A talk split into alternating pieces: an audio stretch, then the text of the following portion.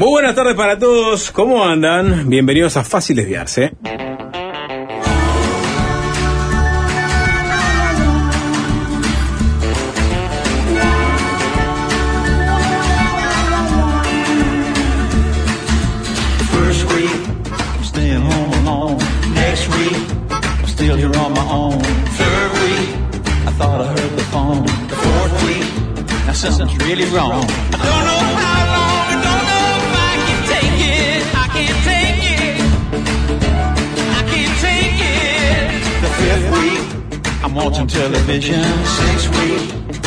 Like I'm in prison. Seventh week, I'm waking up at noon.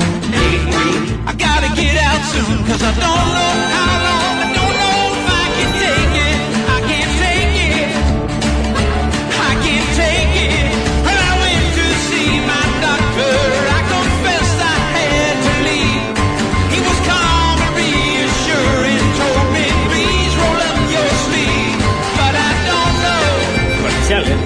No me parece, no me pareció nunca una provocación este, del todo interesante. ¿Me vas a dar las buenas, la- los buenos di- las buenas tardes? ¿Nunca te pareció una provocación en la tapa de tu virgen? Una provocación. La falta de nalga de Lennon, capaz que te parece una provocación. Bueno, bueno, este, ta, vos lo resumís a, a un tema estético que no te gusta y aparte con el que deberías sentirte identificado. Empatizo, obviamente. Empatizás, Sí, porque eh, vos sos un falto de nalga también. ¿No? Entrás Soy- en ese grupo humano Soy son lenoniano en ese sentido. los faltos de nalga. Están los faltos de nalga y están los este, nalga redondeados, tipo Jorge. Es un nalga redondeado perfecto, así. Bueno, Hola, eh, ¿cómo andás? bien, bien, pero no, tu Virgin nunca me pareció como algo disruptivo. Me pareció más este, como algo inmaduro. Parte de esa cultura del grupo Fluxus que integró Yoko Ono, que creían que estaban rompiendo barreras del arte, haciendo intervenciones que para mí eran ridículas. Pero ellos tendrían una fundamentación del arte que, que yo tampoco profundicé y desconozco, y, y no quiero pararme acá a, a- a criticar a todos esos hipermodernistas del arte, ¿viste? Yo quiero decir que Eh, la, la desnudez hasta el día de hoy sigue Esto no, es siendo... un, esto no es un inodoro, es un, eh, ¿viste? Ah, pero eso, eso, es, eso es otra cosa. Bueno, Hola Nico, ¿cómo andás? ¿Qué dice Sapo? ¿Todo Jorge, bien? ¿qué tal? Buenas tardes. ¿Es normal que no entienda nada o.? No, ah, pensás que es, una es- caída. ¿Es normal que no entienda nada? Eh, no, te- pienso que arrancaron y, no- y me perdí. No, no te pierdas. ahora, lo vamos a el poner. celular, el Eh, celular. Vamos a poner, nos vamos a poner a tiro. Sí, sí, ahora vamos a hablar de tiro. Pero digamos, la desnudez, Nalgas, estamos ¿por hablando de la tapa del disco de John Lennon, ¿no? ¿Y por qué- por qué- que, por qué que esa- aparecen esos disco? dos desnudos de espalda, ¿no? Eh, y la desnudez al día de hoy sigue siendo algo, si se quiere, contracultural, sigue siendo revulsivo, sigue siendo polémico.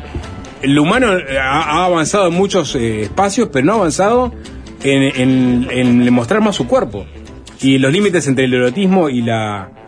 Pero ¿por naturismo. para empezar, si prendés la tele, ves. No ves Muy penes, no ves Ah, vaginas, bueno, hay, hay no como- ves senos. hay- hay- hay algunas partes todavía preservadas. Eh, pero, no, a ver, ¿Esa tele de poca ropa dónde, dónde la, dónde la ves? ¿Mm? En cualquier, en cualquier ¿Qué canal. Canal 12, de entre, las canal. 8 y las 10 de la mañana, por ejemplo. No, no, 8 de la mañana no. somos todavía. Yo veo menos desnudez hoy. Somos púdicos. Somos pudorosos.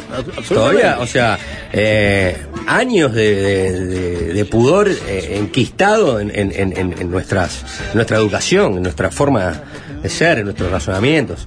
Años de, de- de- de iglesias que eran comu- comunidades muy conservadoras y, y este Pero, eh, eh, reservadas y, y castigantes. ¿no? Con pero el tema de, hubo un hiato en ese, en, ese, en ese tabú que fue eh, fi- fines de los 60, principios de los 70, en donde un, digamos, Pero una corriente los 60 cultural- fue en, en su Pero- totalidad un acto de inmadurez. Bueno, yo no voy a acompañar nada que, que haya sido, que haya salido de esa década donde se pretendió este modificar tanto el mundo que al final este, no ganamos nada. Salvo la, Retrocedimos. salvo la salida de los 60, eso Eh, sí. eh, ¿Cómo? El, el proceso de salida de los 60, el dejarlo atrás, eso sí lo apoyás. No, no sé que ¿Cómo hay se que- resorbió? Hay que Claro. diferenciar ¿Cómo el sur igual, igual no le echen la resolvió? culpa a la ¿Cómo se iglesia, resolvió? porque tampoco conozco que el movimiento, el movimiento no- ballista, ballismo nudista, ¿no? No, no existe. Donde rasques un poco, existió No, no. un, un grupo No, de no, no, justamente, yo lo que no, no es que echarle la culpa a la iglesia. Yo creo que, digo, ateos. He leído muchos libros sobre esto, ¿eh? Quiero decir que acá no estoy improvisando. Pará, pero pará. Me voy a hacer esa primera aclaración. No, quiero decirte que lo, Porque lo- no, no me, no, no, no me da pudor hablar de esto porque lo he estudiado a fondo. lo que yo creo que no tiene que ver con, la- con Ah. el grupo Fluxus ni, ni, ni los movimientos de vanguardia artística. Era un tema filosófico, el cuerpo humano, la desnudez. Pero eso estaba dentro, Estaba estaba, muy- dentro de los movimientos, Sapo, dentro de los movimientos artísticos estaba esas cosas que, que después se trasladó al hipismo, ¿no? Pero el hipismo lo que justamente era ese contacto bueno. con la naturaleza, ese desprenderse bueno, eh, de las posesiones. Eh, sí, Es andar desnudo. eh, sí, eh, sí, eh, sí, lo inmaterial. Eh, exactamente. Sí, eh, y ahora somos todos este, budistas y nos gusta la música hi- hindú. Conectamos con la tierra. Y, y nos vamos a vivir a, este, a un templo este, en India. Una- comunidades, comunidad, tratamos de plantar algo. ¿Y qué, cuánto duró eso? Cinco años como mucho. Después ya estaban todos de traje, tomando virulo, trabajando. Todos los hippies de los eh, fines de los 60 eran los yuppie paleros de la bolsa de, de Wall Street. Eh, en- eh, y tengo he leído un- libros. es- es un relato instalado ese. No, eso no. No, no creo- no creo que Boomer que después se convirtió claro, te voy a en decir, el yuppie de los 80. Eh, no, creo que fueran así los mismos. hippies al From, from Hippie to Yuppie. Sí. Un libro escrito por Alan Ballinger. ¿Está? Sí, es una referencia. Es una- bueno, no sé, está. From Hippie to Yuppie, ahí Sí, está. sí. El, el loco entrevista a, a varios, hasta te diría que líderes de, tipo que fueron líderes de comunidades espirituales, hippies en la década del 60, que después tra- terminaron trabajando para JP Morgan. ¿Está? ¿Está bien? O que fueron corredores de bolsa. Eh, y así. Sí, pero después el, libro crítico de ese libro, justamente, dice que la mitad de los testimonios eran falsos. eran Porque inventados. vos no te puedes parar, no te puedes parar nunca, nunca, nunca, este, eh, en una juventud malcriada para, para pretender cambiar el mundo. ¿Estamos, pro- estamos, ¿Estamos preparados para, No que podés. vuelva, para que vuelva el naturismo de forma masiva? ¿Estamos preparados para andar desnudos? ¿O sigue habiendo una barrera sexual que nos impide No, pero nunca, nunca mostrarnos cual vos somos? decís que lo vuelva como si hubiese nunca, estado. Nunca existió el naturismo. O sea, cuando se andaba desnudo era porque todavía mos- éramos apenas unos monos con capacidades eh, razonables muy limitadas. Hay muchas tribus O- indígenas que hasta que llegó el, el hombre blanco colonizador andaban apenas con un, un- con una, Ah, digamos, pero- una pero- pero el- que hayan estado en una línea paralela de tiempo retrógrada y que nosotros llegamos llegamos para tratar de ilu- este, iluminarnos, ¿no? No solo con la fe, sino con la tecnología. Y lo- y los y, pantalones. la prueba está que no resistieron nuestras enfermedades y murieron masivamente, ¿está? Por, por cualquier enfermedad, este, cua- cualquier virus cagado que, que nosotros veníamos resistiendo de, de hace siglos, ¿no? Nos fue mal con la, la- la- la- la epidemia negra. Esa- con esa no fue mal. Pero no, no, no podemos comparar a tribus, sapo.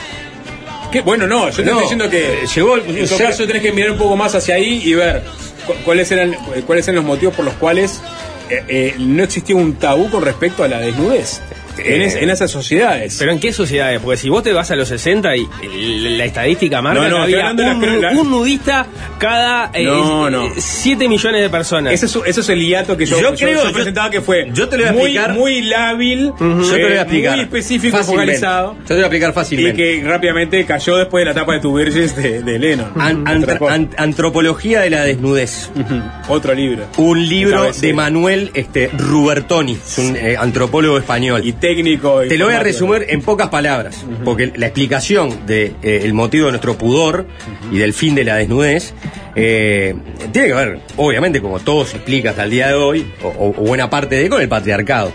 Y él dice que el primer hombre de pito chico con poder empezó a imponer reglas de vestimentas que no existían en, en comunidades y que se- después se fue esparciendo a medida de que el darwinismo se encargó de que el hombre de pito Ajá. chico llegara al poder. Bien. Ah, ¿No es homo scroto que, que- Homo scrotillo, no, porque es en latín. Pero es verdad, ¿sabes lo que pasa? La, la abundancia en la virilidad de los hombres los hacía descansarse. Pero, ¿no? eh, en el tamaño de su pene. ¿Y qué tenía que hacer el pito chico? Conspirar. ¿En y una vez que tuvo el poder, dijo, ahora todos vestidos. ¿En qué época está anclado ese relato? Se rió de esa manera, ¿eh? ¿En qué época está anclado? ¿En qué época histórica? No, no, no, esto Estamos hablando 10.000 de los- 10.000 antes de Cristo. Ah, 10.000 antes de Cristo. Sí. Claro, Sí. eh, eh, se habla ahí del, del No, no había llegado el de- neolítico. de- del No. poder, del poder igualitarista del pantalón, ¿no? Que a, a partir de él somos todos iguales. Porque antes nos diferenciábamos, ¿no? Sí. Entonces, Por nuestras este, virtudes y nuestros defectos. ¿a, a vos te gustaría volver al naturismo? A mí me han dicho que ¿Sí el sapo no? no tendría Necesito problema. A mí me han dicho ¿Sí que el sapo no tendría consensos. problema. Claro, porque es un interesado. Sí, claro. Es un interesado. Por eso sacó el tema. Claro, saca el tema. Cada tanto Te saca el te tema. querés reír de Vos nosotros, tenés como sapo. una, vos tenés Sí. como una obsesión con este tema. Sí, sí. Te querés reír de No es, la nosotros, primera, no es la primera vez que lo tirás al aire o que comentás Con, con cosas. nosotros no. Irónicamente no sos el más. Por ejemplo, en un asado, nos juntamos, hacemos nuestras porquerías y no sé qué. Dos horas, Juanchi está sin camiseta. Vos nunca te, saca- nunca te vi sacarte la Me camiseta. la saco ahora, sí. No, preferiría que no lo hagas. Pero Juanchi me parece que es más naturista que vos. Vas a llegar de- tarde. Una vez más. Llegás tarde con la información. en pantalón entonces. Pero es verdad que en los asados no sacamos el pantalón. ¿Eh? En nuestros asados. Cuando hace calor te quedas en calzoncillo, ¿cómo te vas a sacar un pantalón? Y sin calzoncillo, no. No, no, no andás. No, no, ¿Por qué no te- por qué no te Juanchi, calzoncillo. Juanchi ha tirado la idea como bobeando, pero no- nunca, nunca De, caló. de todas maneras es un, es un Che, y si, y si estamos todos en calzoncillos, pero Juanchi, viene- es pleno julio. Siempre Juanchi cae con los papelitos dentro de un gorro, es tipo papelito y es todos tipo quedar en bolas. Bueno, pero eh, yo creo que a la vez. Eh, digo, puede haber algo amenazante ahí, ¿entendés? De ir a, ir a, ir a, no sé, a, a- a picar un chorizo y picarte el chorizo. Uno, uno, uno, pero pará, pará, pará, porque no, no es solamente un excelente one-liner que metí No, no, eh, veo que en este momento. arrancaron los hablados, veo que estás a tono con el tema. No, no, es solo eso. Es, es que también es, es amenazante para el otro, para el que va a comer. Eh, vos vas a cortarle el provolone. y- Poco higiénico. Claro, y el, el loco ve. Pa, para Sí. empezar tendrías que estar depilado, ¿no? ¿No? Y Puede pasar. es raro. Imagínate el sapo, que es el, es el clásico tipo de. Grande pero de huevos caídos, ¿no? O sea, Imagínate. Son las cuatro y media. Bueno, ¿está? vos. vos, ¿Qué- vos trajiste el tema. No, si tenés pudor, por si tenés pudor de hablar de naturismo a las cuatro y media de la tarde, nunca vas a Pero- lograr andar desnudo por no, la ciudad. No, no individualices. Y que eso, y que eso esté no permitido. individualices. En todo caso, si está gente con mayor vellosidad o. Bueno, está. Y, y que eso puede generar. eh, Si yo, te, un tema si yo te arrimo la picada, Sí. ¿está? Y vos estás sentado. Mm. Yo soy un tipo eh, de Sí. piernas largas. Sí. Y te digo, tomá, ¿querés un quesito, un salamín? Mm. Y te arrimo todo, todo lo otro. Bueno, está. Una vez que nos acostumbremos, ya, ya está. Pero tampoco tenemos que andar en bolas en todo momento. ¿No? ¿no? ¿Y cuáles serían los momentos que te gustaría y cuáles? Ola de calor. Gracias, Juan.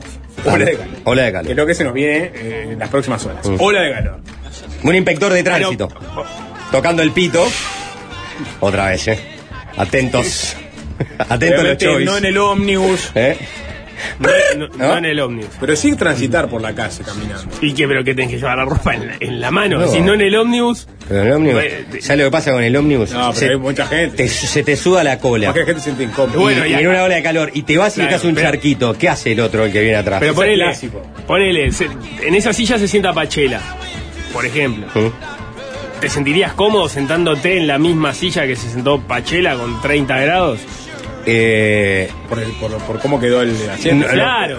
Si bueno, si Pachela. eh, No, eh, se sienta Hubiera Vicky estado- Turbide. hubiera después, estado cuando vos- desnudo. Vos, te vas, se sienta Vicky Turbide. ¿Cómo le vas a dejar el asiento? Pero yo ve- vendría de pantalón. Ah, vendría de Sí, pantalón. porque no me gustaría dejarle. Yo tengo modales. Entonces, en una ola de calor, no me sentaría en lugares que después se sientan otros. Está, pero me- Si me- estuviera desnudo. Me parece poco práctico porque tenés que andar con la ropa en la mano entonces. Ven- ven- venís hasta acá desnudo, pero después para sentarte en la silla te tenés que de vestir. adecuación, Nico. La ropa es práctica, no es solo hay.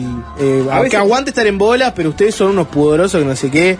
La ropa es práctica. Te no roza, menos, práctica, la, te roza menos cosas, mancha menos las cosas. Por algo se inventó. Ni que hablar, pero en ciertos contextos, ¿Cuál? Por ejemplo, en una playa o, o en, en tu casa. ¿Vos o- dormís desnudo? A veces. Jorge. Dormía desnudo por mucho tiempo, pero lo abandoné. Nico, dale que hay muchos que estamos esperando esta respuesta para calentarnos un poco. Cortame el audio acá. Sí, poné música. Nico, A veces, a veces. ¿Dormís desnudo a veces? ¿En serio? A veces sí. tenés loco. Cuando hace mucho calor, me imagino. No me estoy sintiendo cómodo con esta está está, por eso estamos preparados para esta discusión. Hablemos de otro tema. No, con el tono de Juan. Virgins a nivel- a nivel a, musical, a mí, una porquería absoluta, una payasada tremenda. Quisieron hacer música este, experimental, eh, insostenible, todo un lado de Yoko Ono gritando. eh, una basofia, una basura, de la tapa hasta el contenido, todo. Solo la heroína y el consumo de medio de heroína llevó a esas dos personas, y especialmente a John Lennon, que todavía tenía ¿no? su reputación intacta, a, a pretender ser un artista ¿eh? este, multiloco, una, una, una divague. Bueno, dicho esto, eh, dormir desnudo también se siente uno medio desprotegido, eso es lo que quería decir. Sí. ¿No? Es como que raro también. Un calzoncillo tenés que tener a veces porque te sentís como más resguardado. ¿No? Es verdad. El rozamiento de Es noche verdad. no juega, no juega. Tenés que tener algo puesto, no juega. Ustedes son más hegemónicos lo que pasa. El tema del rozamiento no, no les pega tanto. ¿Qué quiere decir el tema del rozamiento? Rozamiento, cuando te rozás los muslos, te El- rozás el la- las piernas. el.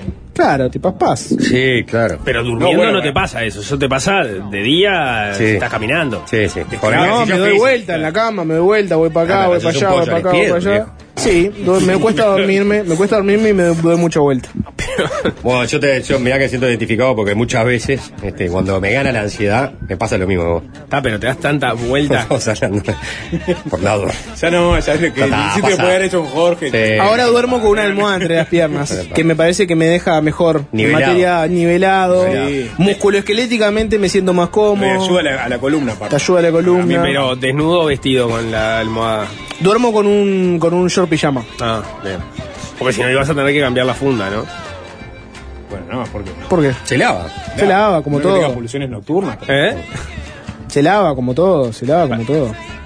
Para mí después queda como con cierto tufillo, ¿no? Se lava, se lava. Bueno, Ah, es que- pero tenés que lavar todos ¿eh? los días la funda. ¿De qué Todos otra los días no. Eh, No se enrosquen en una discusión higiénica sobre sábanas, por favor.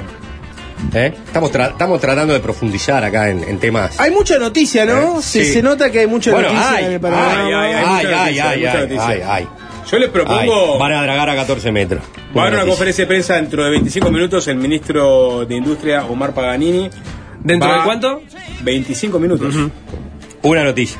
¿Querés más? Me- mucho más, de 25 minutos, mucho más de lo que demoré en sacar el duplicado de la libreta de conducir hoy en, en la Intendencia, donde se escucha muchísimo el programa. Y varias veces pasaron a, a- a decirme, decilo. ¿La aceitaste? Decir. ¿Eh? ¿Aceitadita? No, no, no, así es el, así es el trámite. Velocísimo, creo que Juanchi ya tuvo la experiencia también. Sí, sí. es- Llegaron varios mensajes pide- preguntando si Nico había pasado bien en la intendencia. Espectacular. Espectacular. Tenía hora 11 y media, 11.35 estaba afuera.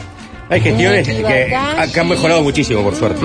En distintas partes del estado. ¿eh? ¿Hablando de canelones?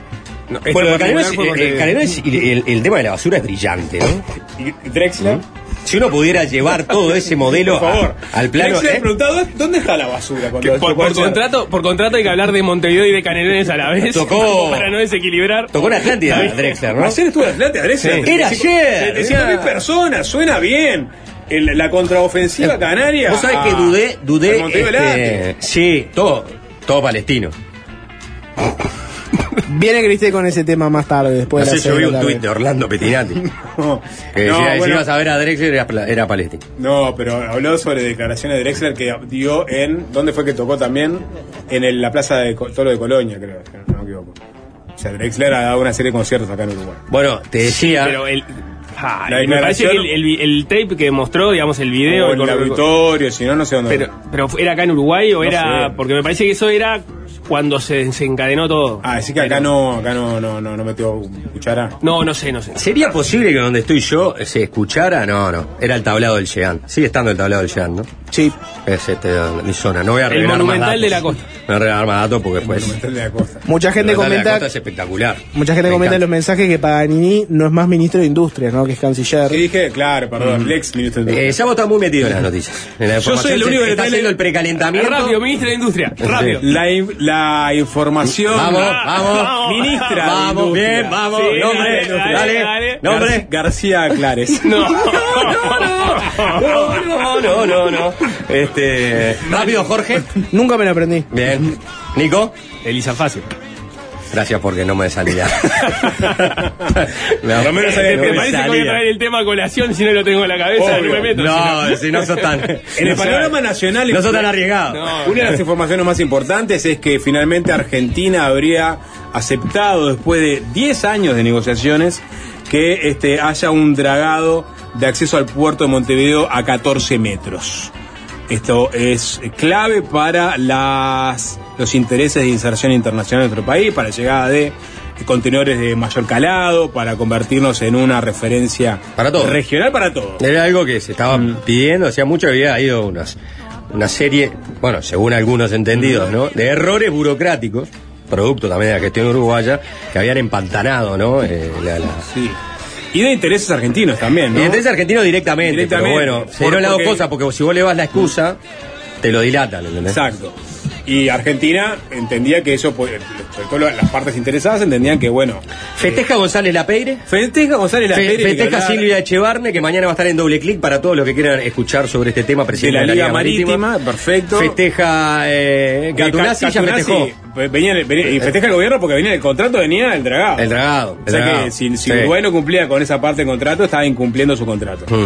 Eh, festeja Heber, que en el 2020 anunció que era inminente el dragado a 14 metros. Se dilató un poco, pero. Pero ocurrió, 2024 estaba ocurrió, ocurriendo. Pero vamos a ver si que efectivamente ocurre, pero la conferencia de prensa será justamente para Sí. confirmar este anuncio, ¿no? Solo eh, eh, va, a haber, va a haber preguntas de la prensa, pero solo rebati- relativas al tema de la convocatoria. No le van a preguntar cómo, cómo vio a la se- selección de Bielsa en el, en el preolímpico. Exactamente, o por qué no se hizo una investigación administrativa sobre cómo llegó el documento Ay, de H a incómoda. Ejecutiva. Mm. Que es la pregunta que varios quieren hacerle a Paganini y a- aún no se la podía hacer. ¿Qué conferencia es peor? Pero- ¿La pero conferencia esa- de no acepto preguntas o la conferencia de vengan, Pero- pero, solo pregunten esto? Pero esa que la, se la vas a cobrar a Paganini o se la vas a cobrar a Bustillo. Es- ¿Quién es el canciller ahora? En este momento ¿Quién, es que el preguntarle al receptor, actual canciller, ¿Quién es el receptor de la pregunta? Es verdad. Y, y si se hizo o no investigación administrativa, por ejemplo, en relación a eso. Exactamente, o sea, Claro, está bien. él es el canciller, en todo caso, Está él bien, está tendría bien, que elevar este pedido. Hablando de conferencias, mirá, me un, un pie eh, divino, Jorge, porque tu pregunta fue... Mi pregunta fue, ¿qué conferencia es peor? ¿La de no acepto preguntas o la de solo acepto preguntas de X tema? No, bueno, yo creo que mejor esta, ¿no? Que la de no acepto preguntas. Yo lo que quiero es que es ver es que se confirme la noticia, no importa en este momento los periodistas. quiero decirlo. Dejen de mirarse el ombligo un ratito. está primero el país. Eh, que claro, en este momento está el primero el, el país, es grabado a 14 metros y todos los exportadores, importadores que eh, están viendo la posibilidad de que por fin le, le- le- le- les, les- les pueda bajar los costos, ¿no?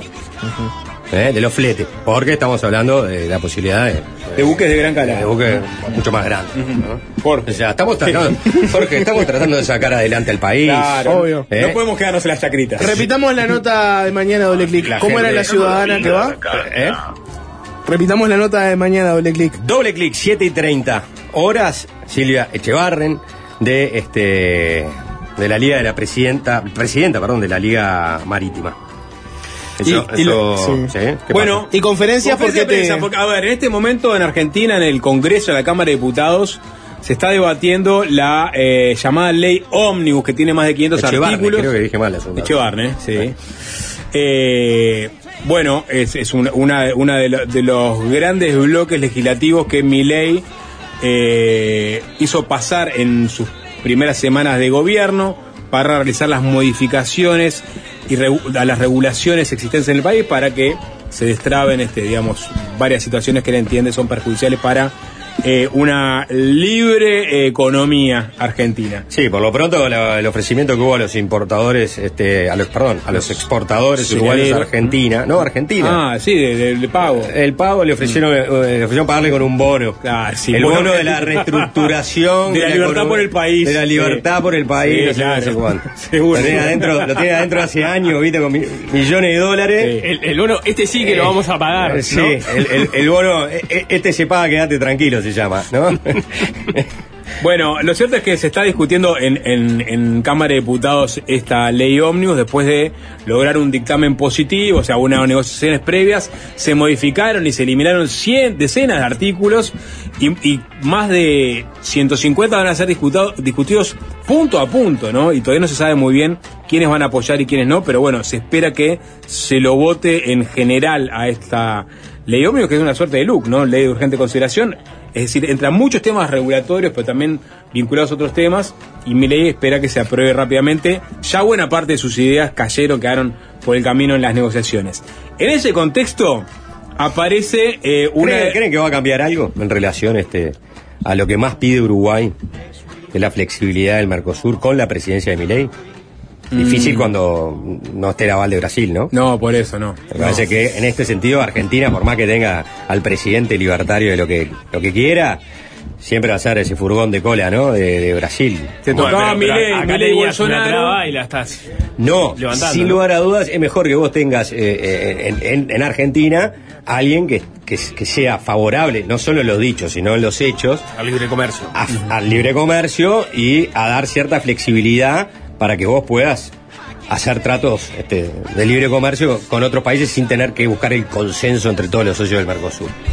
Pero bueno, este, el peso de la economía brasilera, el peso de la política brasilera en Uruguay, es, es- sí va a seguir siendo fulminante, ¿no? Para, el, para el- el peso de la política brasilera en Uruguay y en el mundo, ¿no? Ya lo dice el dicho, el Mercosur es Brasil y 10 más.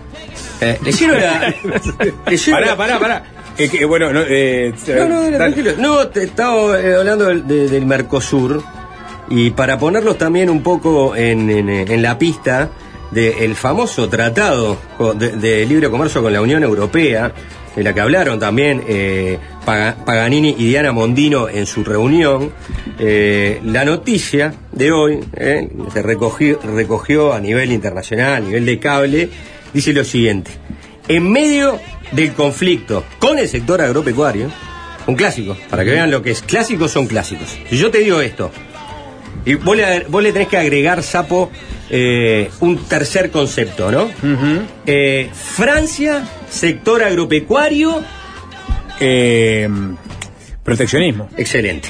El presidente Emmanuel Macron reiteró su oposición al potencial acuerdo comercial entre la Unión Europea y el Mercosur en su forma actual. Porque, en su opinión, las reglas de producción agrícolas de estas naciones sudamericanas no son homogéneas con las europeas, ¿no? Buscando siempre la excusa, el pretexto para intentar defender el proteccionismo de, del sector este, agroindustrial eh, francés, ¿no? Bueno, te decía, este, en, este contexto de, de discusión de la ley Omnibus en la Cámara de Diputados eh, Ar- Argentina, se dio este, este intercambio, hablando de conferencias de prensa, ¿no? Miguel Ángel Pichetto, lo ubican a Pichetto, quien fue fórmula de Mauricio Macri en las elecciones de 2019, hombre de la provincia de Río Negro, que militaba en el Partido Justi- Justicialista, que bueno, se dio vuelta y pasó a filas de macrismo. Después fundó este encuentro republicano federal, que formaba parte eh, de la coalición Juntos por el Cambio. Bueno, pero parte de los que quedaron un tanto enojados con el apoyo que Macri le dio a Milei. Eh, Pichetto que tuvo un, cruce con el ministro Caputo, ministro de Economía, en los últimos días, cuando este, el primero, cuando Caputo, eh, de alguna forma veladamente amenazó a las provincias y a sus gobernadores a que le dijeran a, sus diputados que aprobaran la ley ómnibus, porque de lo contrario iban a revisar las transferencias que el gobierno central le hace a las provincias. Eso molestó mucho a Pichetto, que le contestó directamente a Caputo. Caputo, que está eh, eh, forma parte de las discusiones por esa ley ómnibus en la Cámara de Diputados, bueno, dio una conferencia de prensa afuera del Congreso, ¿no? Conferencia abierta, ¿no? Donde le iban a preguntar de todo, vinculado justamente a estas negociaciones. Y Jorge preguntaba, ¿no? Este, la conveniencia de, la- de las conferencias de prensa. Bueno, acá es en la calle. En la calle puede pasar cualquier cosa. Le puede preguntar los periodistas de cualquier tema y puede aparecer un, tercero que eh, se despache con una que no te espera. Vamos a escuchar. ¿Cuántas mercas te tomas? A ver, muchachos, ordenen el tema. Ordenen el tema acá. Ordenen el tema. Ordenen el tema porque soy un tipo que tiene mal humor. Ahí estaba. Le estaban haciendo preguntas. Pero no responde la pregunta. Sí. Dame de vuelta, alguien, por si Seguramente gente el mal humor era porque estaba cortada, ¿no? no- A ver. ¿Cuántas mercas te tomas? ¿Cuántas marcas te tomaste, Pichetto, que no se le, no se le frunció el rostro, otra cosa, porque tiene más botox que Susana Cuando Jiménez? decía que ordenen el tema era porque ahora en qué sentido de la, la aguja del reloj iba, iba a la vuelta. Ordenen el tema. Claro. Muchachos, Pará, se, mal humor. se lo pasaste, se lo pasaste a Pastretti cuando iba para Toñetti. ¿Eh? Vamos a ordenar el tema que me pongo de mal humor. Si no, vamos a seguir discutiendo hasta las 3 de la mañana y cuando me llegue a mí no hay nada. Está tan crispado Pichetto que ni- no, no se le mueve el rictus, o sea, no, no, no, no, no, no se, simplemente Dice, vos, vamos a ordenarnos porque. ¿Qué tomamos todos? ¿Cuántas mercas te? Qué divino, ¿eh? Ah, sí, impresionante. Este, ¿Quién fue la que persona que encima- hizo esta pregunta? No, que no, encima no, hacen Gran Hermano, ¿no? O sea, son tan redundantes los argentinos que encima hacen programas de Gran Hermano. ¿Qué al pedo que, que es gran hermano? Poné las cámaras, poné las cámaras en el Palacio Legislativo y en la Casa Rosada y ya está. No se ve el rostro, Jorge, por lo menos de la filmación que No sabemos vi, quién es. Porque hay muchos Pa- Parece periodistas. ser un transeúnte, ¿no? No, Sí. obviamente es un periodista de un medio. El Leo C5N. de- Sí. Capaz que es el CQC de ahora, que es un poco más osado, ¿no? Que, Claro. Que el, que el, el de. Toñete. El de Toñete. ¿Cómo no? Ese te acordás. Pero no sé, no, no- no lo sé. Bueno, eso está pasando en Argentina. Se espera que haya una discusión hasta la madrugada con cuartos intermedios. Y, y- Sí, aparte y- como viene la vuelta, van a empezar a hablar. larga, ¿no? Listo. Eran 20 minutos, diputado. ¿Cuánta marca te tomaste? bueno, vamos a escuchar música, Juanchi. Sí, Hacemos tanda, después nos metemos con Pará, otro pará, tema. me agarraste de improviso. este, Hay mucha cosa hoy, Sapo. Mientras Juanchi busca, eh, por ejemplo, Viene yo, ve- el- yo vendí la entrevista más temprano, Sí, vendela. Vamos a hablar con el ministro de Defensa, Javier García, quien está dejando sus funciones dentro de poco porque se va a dedicar a la campaña electoral para apuntalar su espacio, el espacio 40 del Partido Nacional. Bueno, vamos a hablar sobre el Ministerio de Defensa, pero vamos a hablar mucho de política, ¿no? Del tractorcito amarillo. Del tractorcito amarillo. A ver, eh, Javier García volverá al Senado, uno intuye. No ¿Quién- sé. Por eso, uno intuye. Primera pregunta. Primera pregunta. Si vuelve al Senado, ¿quién debe abandonar la banca? Sebastián da Silva. Segunda pregunta. Persona, No, no, no, personaje. no, no adelantemos, señor. Sí, no, está adelantemos, vos, todo, Tranquilo, vos. Bueno, la ¿Qué gente se- vos ¿No estás perdiendo la la zona lúdica ahora también? Claro. Y en la zona lúdica le vamos a A preguntar. preguntar, sí. Después de las 6, Cristel estuvo ayer, vio a Drexler, tuvo un momento viral incluso. Eh, Cristel estuvo en el Orsi Palusa, en el Cose Palusa. Hablaremos un poco de cada, cada uno. Pero antes de todo eso, hay que escuchar música y hacer un bloquecillo corto. Y hoy le toca el arranque a nada más ni nada menos que él, Eh, bueno, Juanchi Uni. vamos a escuchar este, a Wild Gurí, ¿no? Este proyecto que unió a varios músicos uruguayos hace algunos años atrás. Estaba, ¿no? Este, Sebastián Teixeira, Pedro Dalton, Garo Araquelian, esta canción que está, canta también Ernesto Tavares, esta canción se llama Soltate y baila. Es una estupidez.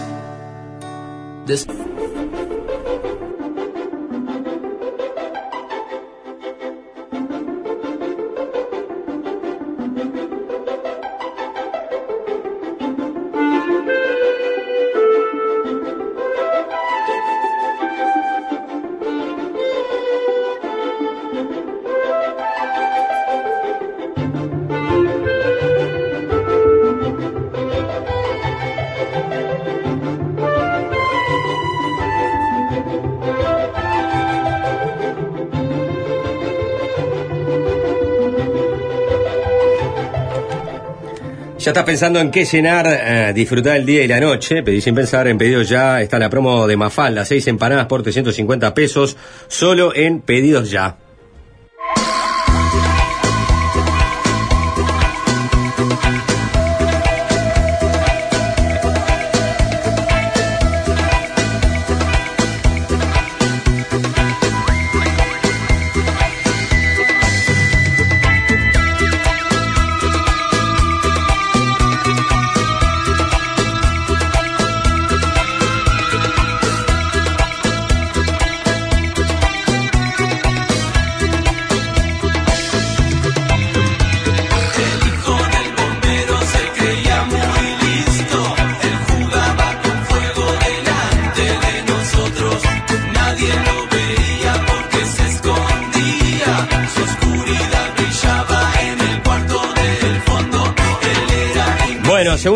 Fácil desviarse, 1702.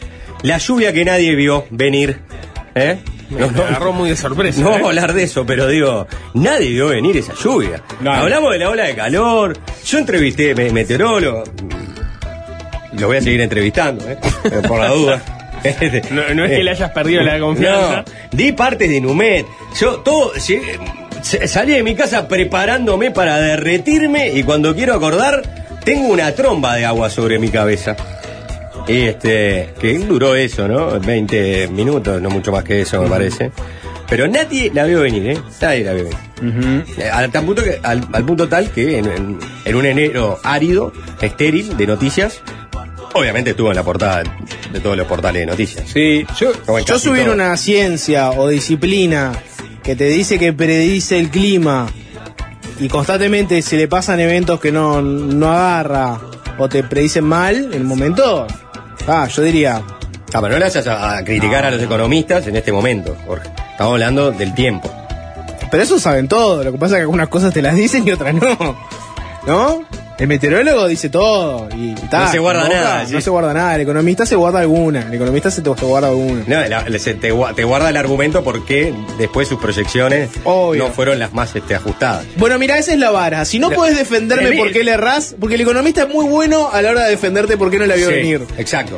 Eh, ah, el meteorólogo tiene mucho, lo- tiene lo mucho sin- más, este, eh, a- a- afina mucho más sus pronósticos que, el- que la economía. lo hace ah, para horas. Exacto. El economista no te dice, mira, para el 5 de febrero te la voy a cantar así. Claro. Te El va a cantar cuál- cuánto ese día, cuánto va a bajar la inflación ¿tá? y cuánto va a subir el salario real con, con respecto a ese mismo día del año anterior. Eso, que el meteorólogo lo hace, el economista no lo hace. O sea, Inumet corrige proyecciones, eh, predicciones, pero en, la- en las horas, los, los economistas, tres meses después de haber hecho una, una, una proyección, corrigen a la baja, Eh, corrigen sí. a la y, y- aparte, ¿sabes qué? Claro, le, pero le- ¿cuál le- es nivel? compiten, le compiten el espacio de, de ese poder eh, mediático que, que tienen los meteorólogos. Y que ahora el economista se te metió.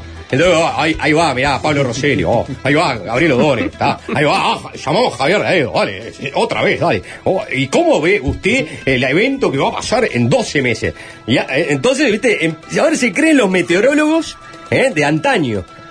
Digo, a- así, Claro. así, así borraron a, A Basquemelo. a Basquemelo. Así se, se fue Torraca, que se nos fue. angustiadísimo. No, no, no, no, Torraca, queridísimo. Claro que querís, obviamente, falleció, Falleció, poco claro. le cargo ese pues.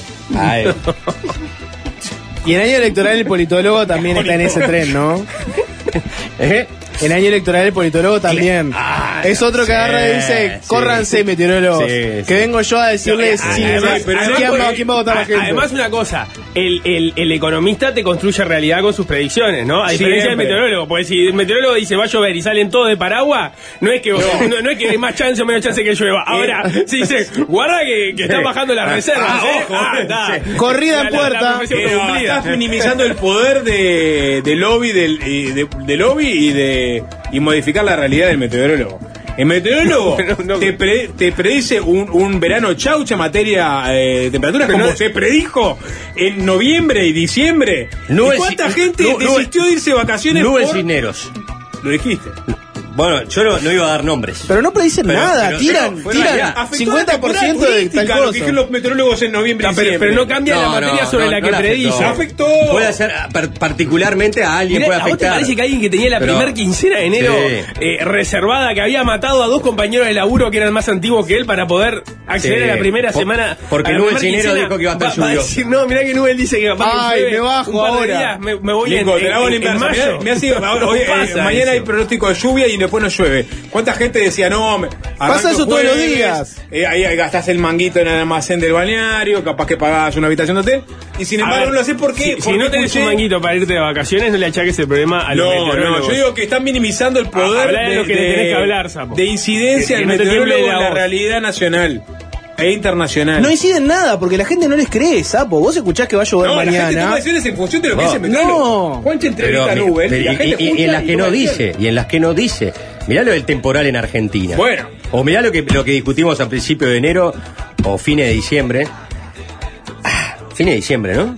Con el temporal. Colonia. En Colonia. Sí, fue por ahí. Bueno, está, Ahí tenés. Ah, bueno, estuvimos eh, exactamente vos- semana discutiendo. Si, si a vos te dicen, vos mirá, tené, tené cuidado porque se viene un ciclón.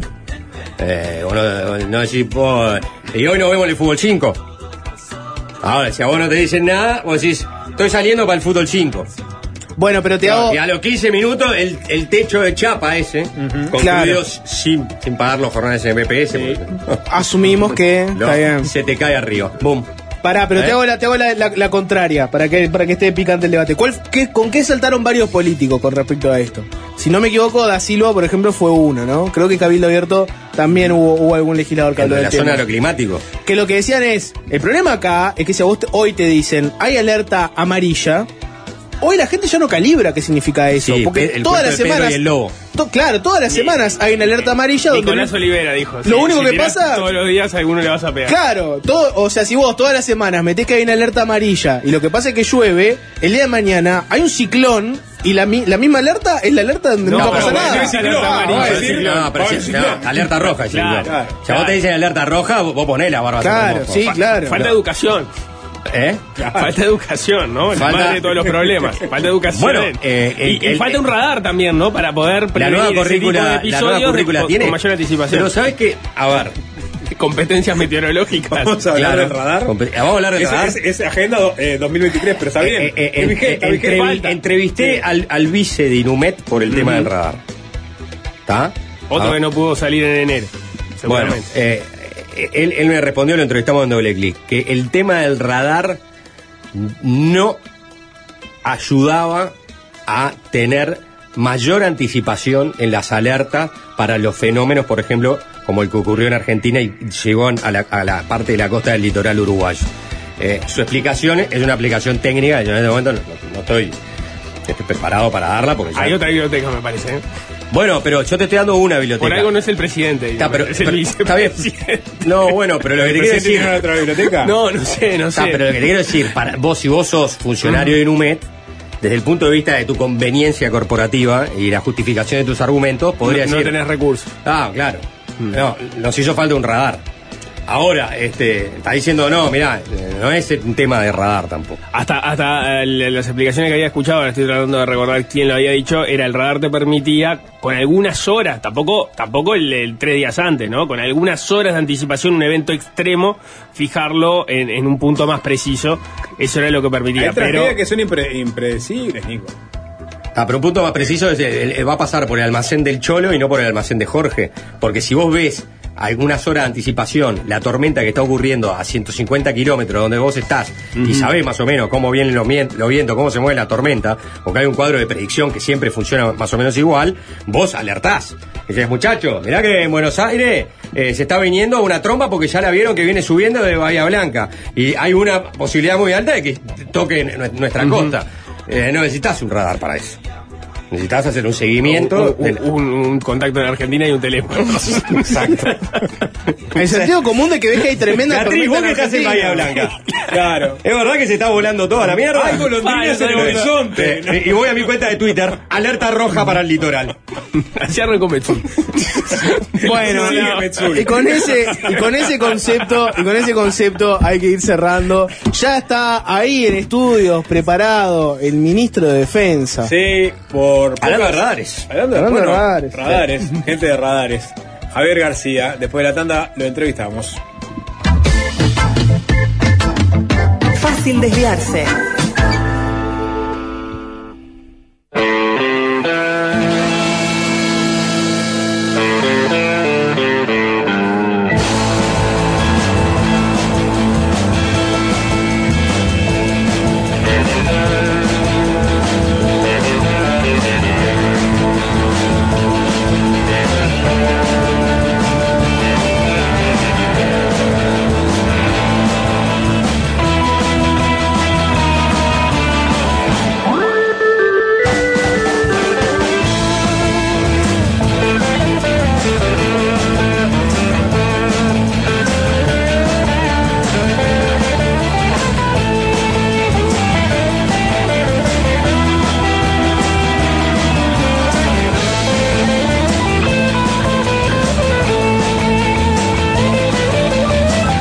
García y Martín Lema se aprestan a dejar los ministerios y hacer campaña. Falero no renunciará, titulaba hoy la diaria, a propósito de cómo el gobierno se prepara para entrar en el último año de gestión, que es también un año en modo campaña electoral.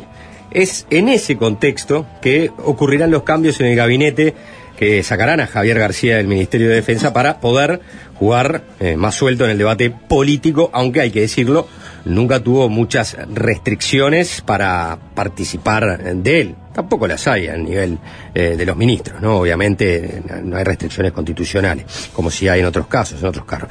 Sin ir más lejos, hace unos días dijo que el Frente Amplio no solo no, no tiene programa, sino que tampoco tiene discurso. Bueno, hizo calentar ¿eh? a, un, a un pueblo que salió a responderle desde la izquierda. ¿Cómo viene el tractorcito amarillo? El espacio 40 para el 2024. ¿Por qué se inclinaron por Álvaro Delgado? Bueno, vamos a conversarlo en los próximos minutos, minutos perdón, con el ministro Javier García. Ministro, ¿todo bien? ¿Todo en orden? Bien, Juan Chisapo, a todos la audiencia, buenas tardes. Eh, el Feliz espacio- año, no el-. ¿Hasta cuándo se dice feliz año? Ya caducó, ¿eh? O, o el- hasta el último día de enero El banca. último día de enero. Estamos en la- fecha Está límite. en la fecha límite. Y yo creo que, es Yo una- creo que está bueno decirlo, si me encuentro con ustedes por primera vez, si me encontré en si, febrero también se lo si diría. te sale, es válido.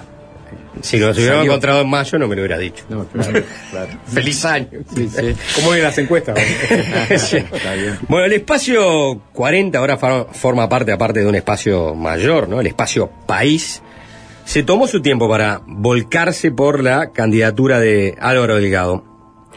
¿Qué lo llevó a inclinarse por ese lado y, no por, por ejemplo, por una candidatura propia, que en un momento también se hablaba de que podía ser posible, ¿no? Era la otra opción, en definitiva, que estaba sobre la mesa. En, marzo de- del año pasado, 22 de marzo, hicimos, constituimos Espacio País. Espacio País es el sector político que congrega el Espacio 40, al grupo Los Intendentes, o Mejor País, y a Plan País, el grupo del diputado Dastugue. Eh, tiene una bancada potente, ¿no? Somos siete u ocho diputados, dos senadores, intendentes, no sé, en torno de 30 alcaldes, bueno, después ediles, etcétera. Es una bancada muy potente, que hemos constituido con perfiles diferentes, pero con un tronco bastante común, porque tenemos todos una, un origen wilsonista y generaciones más o menos parecidas. Porque cuando decís bancada, este, eh, lo estás dando como el- el- el epítome, el resumen de una fuerza o una estructura militante muy potente. No, no, representación son cosas- legislativa. Ah, son cosas diferentes. representación bancada de legisladores. Tenemos una buena bancada, pero porque mencionaste también intendentes, alcaldes, Claro. es decir, todos traccionan también para buscar su- sí, su- sí. sus votos No, no, exactamente. militantes. ¿no? Lo que quería demostrar es la, la represent- representatividad y la estructura política, ¿no? Bien. A niveles departamentales y, y nacionales. Y eso fue en marzo, y ahí empezamos un proceso muy participativo. Nosotros siempre dijimos que la decisión que tomáramos iba a estar orientada por la voluntad de eh, defender los logros del gobierno, que es diferente a defender el gobierno. Y acá hay un matiz que yo creo que no es menor. Cuando uno habla de defender al gobierno puede, puede derivar, yo creo que no estaría bien si fuera así, en la defensa de personas. Defendamos a los que estuvieron en el gobierno. Y eso es achicar la política. La política no puede ser defensa de personas, son proyectos políticos. Entonces dijimos defender los logros, porque son los logros, las conquistas, las cosas que se han este, obtenido para la gente en estos casi cuatro años de, de gobierno. Ese fue el horizonte ordenador, como dicen los sociólogos, y a partir de allí empezamos un camino que concluyó el 16 de diciembre pasado hace poco más de un mes, donde tomamos la decisión que recién Juanchi decía, respaldar a Álvaro. ¿Por qué? Voy achicando el lente. Porque el, el horizonte, el objetivo era la mejor forma de defender los logros del gobierno. Y yo usaba una. hacía un juego gráfico. Se hacía, bueno, si se le dice a los uruguayos, cierren los ojos. Y dígame quién es la persona que mejor representa o que más identifica al gobierno que lidera la calle Pou. Yo creo que es más o menos indiscutible que es Álvaro. Por el papel que jugó, siendo secretario de la presidencia, fue un poco eh, la cara de gestión, la cara de, de realizaciones, de articulación de un gobierno que tiene un importante respaldo popular, uno de los que tiene más respaldo popular desde la recuperación. Con el rostro de la pandemia, seguro. Sí. Después de la pandemia, bueno, algunos dirán, "Ta, quizás perdió eh, pisada y el presidente. El respaldo popular, ese sería, por ejemplo, una de las respuestas de por qué No, eligieron no, a Álvaro Delgado. no, no, yo no decía el respaldo popular porque eso deviene después. Lo que yo decía es quién, la representatividad de ¿Quién la, de la continuidad. A nosotros nos parece que este, que este gobierno que lidera Luis Lacalle Pou este, ha logrado cosas importantes y eh, el desafío que viene este año electoral es entre la continuidad, que no quiere decir estancamiento, la continuidad es dinámica. Cuando un auto continúa quiere decir que avanza. Entonces, la continuidad de estos logros y, y hacer las cosas que no se han hecho o, o completar las que se han hecho o corregir las que no se han hecho. ¿Dónde identificás eh, logros? eh, cier- cier- cier- ahora vamos a eso, por- porque no, no uno no, no dice está todo bien, pero sin duda para nosotros si tú pasas la raya, la ecuación da positiva. Donde decía que la, la opción es o continuidad o retroceder, retroceder. Y nos parece que un gobierno no tiene varias versiones. Puede tener matices, pero no hay varias versiones. Entonces nos pareció, desde, y contesto la pregunta de Juan Chiro, eso, nos pareció que la mejor forma de defender y, y respaldar la gestión de un gobierno positivo es el- la, la candidatura de Álvaro. ¿Dónde están los logros? Preguntabas tú. Vamos a los grandes. A ver, con todo lo que pasamos en Uruguay, en el mundo, pero nuestro barrio del mundo y el más lindo del mundo es Uruguay, eh, con todo lo que pasamos, hoy decimos objetivamente, no nosotros, es un país que hoy tiene más de 100.000 puestos de trabajo más que cuando asumimos el gobierno. O sea, eh, la economía del mundo se fue en picada, este, hubo una crisis sanitaria que devino una crisis económica que impactó en la economía del mundo y en Uruguay también, y sin embargo, y una sequía después, y una guerra en Ucrania, una invasión de Rusia a Ucrania, etcétera. En la creación de empleo. Y, y uno decir, pero ojo, porque no es- En el contexto. de, al- de algún empleo La no, creación de empleo en el de- contexto. más de 100.000 puestos de trabajo. Mientras en todo el mundo muchos se destruyó el empleo y no se recuperó, nosotros logramos logramos recuperar y crecer en empleo. Uno. Entiendo, pero de Sí. todas maneras, Mm. este, eso está condicionado al contexto, porque si vemos el mercado laboral hoy, podemos decir que hubo en el pasado momentos donde el mercado laboral en Uruguay estaba mejor, o sea, había más empleo. Tenés no en los últimos años, pero tenemos Bueno, que irte a, bueno, bueno, 2000, sí, pero 2014, pero ningún- 2013, ¿no? Por ahí. Nadie vivió una pandemia en el medio, Juanchi. No, no, no, el, conte- el contexto es Pero por eso te digo, el logro es condicionado. No, es que no, generaste un salto productivo en No, Uruguay. no, no, lo lograste. ¿Por qué?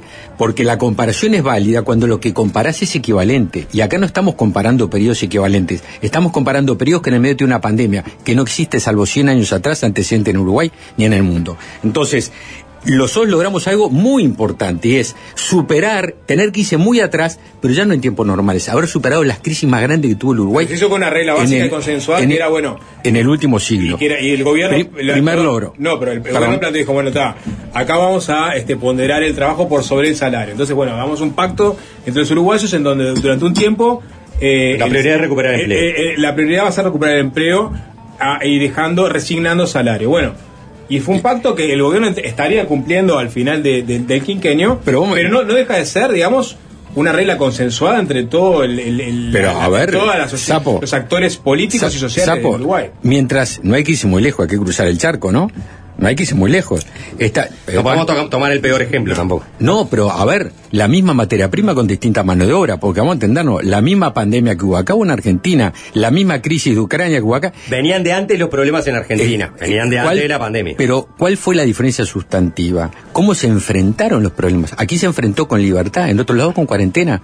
En un lugar se destruyó la microeconomía, se destruyó el cuentapropista, se le cerró la posibilidad de trabajar, y a qué se le permitió. Eh, pero la Fue una- diferencia es que los que administraron eh, el país antes de Uruguay fue el Frente Amplio, no fueron los Kirchner o Macri. La- no. El Frente Amplio pedía cuarentena, no caceroleaba. Está bien, pero, estoy hablando que no podemos comparar con el peor de la clase. No, pero yo, yo comparar con No, yo en ese tema, ¿no? quería, no. ma- quería matizar, perdón García, quería matizar Sí. el- lo, lo que es un logro con una cosa que se logró entre toda la sociedad uruguaya y hay que incluir a los trabajadores que aceptaron Nadie- este resignar A ver, salario Sapo, a cambio de mantener nadie, nadie dijo eso. eh, lo No es capaz que un logro nadie, exclusivo nadie dijo lo contrario. También es verdad que no hay antecedente, no hay antecedente de una ley que se vota donde se refrenda un acuerdo este que gobierno se comprometa a subir el salario real. No existe antecedente.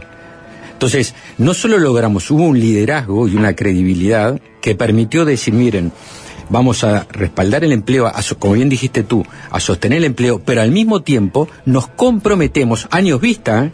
no con las cartas, con el diario del lunes, con el diario de los lunes de los próximos años, que vamos a recuperar salario real, que tampoco hay mucho antecedente en el mundo, ni en el charco, ni, ni, ni cruzando el charco, ni muy lejos. Y ahora, eh, Juanchi lo, lo decía recién, el Instituto Cuesta Duarte del Frente lo reconoció la semana pasada. Y yo creo que está bueno, no hacía falta que lo reconociera, porque esto es así. Los datos son los del INE y, Eh, son y los son- datos que hay sobre el mercado laboral. Y, son así, entonces, la, vuelvo a la pregunta original. Conquista de empleo.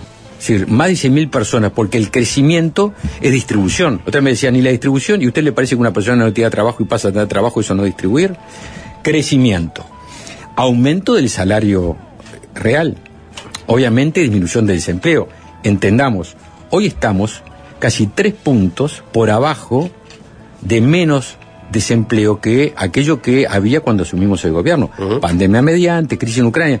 O sea que el gobierno y el esfuerzo de los uruguayos Hay que mirar la tasa de empleo y la tasa de actividad y igual que tenemos mejor más tasa de indicador. ¿no? actividad. No, sí, y sí, tenemos, y tenemos también, Juanchi, hay que irse, no sé, pero muchos años atrás para encontrar el grado de actividad en la construcción que hay hoy. 57 mil puestos de trabajo en la construcción.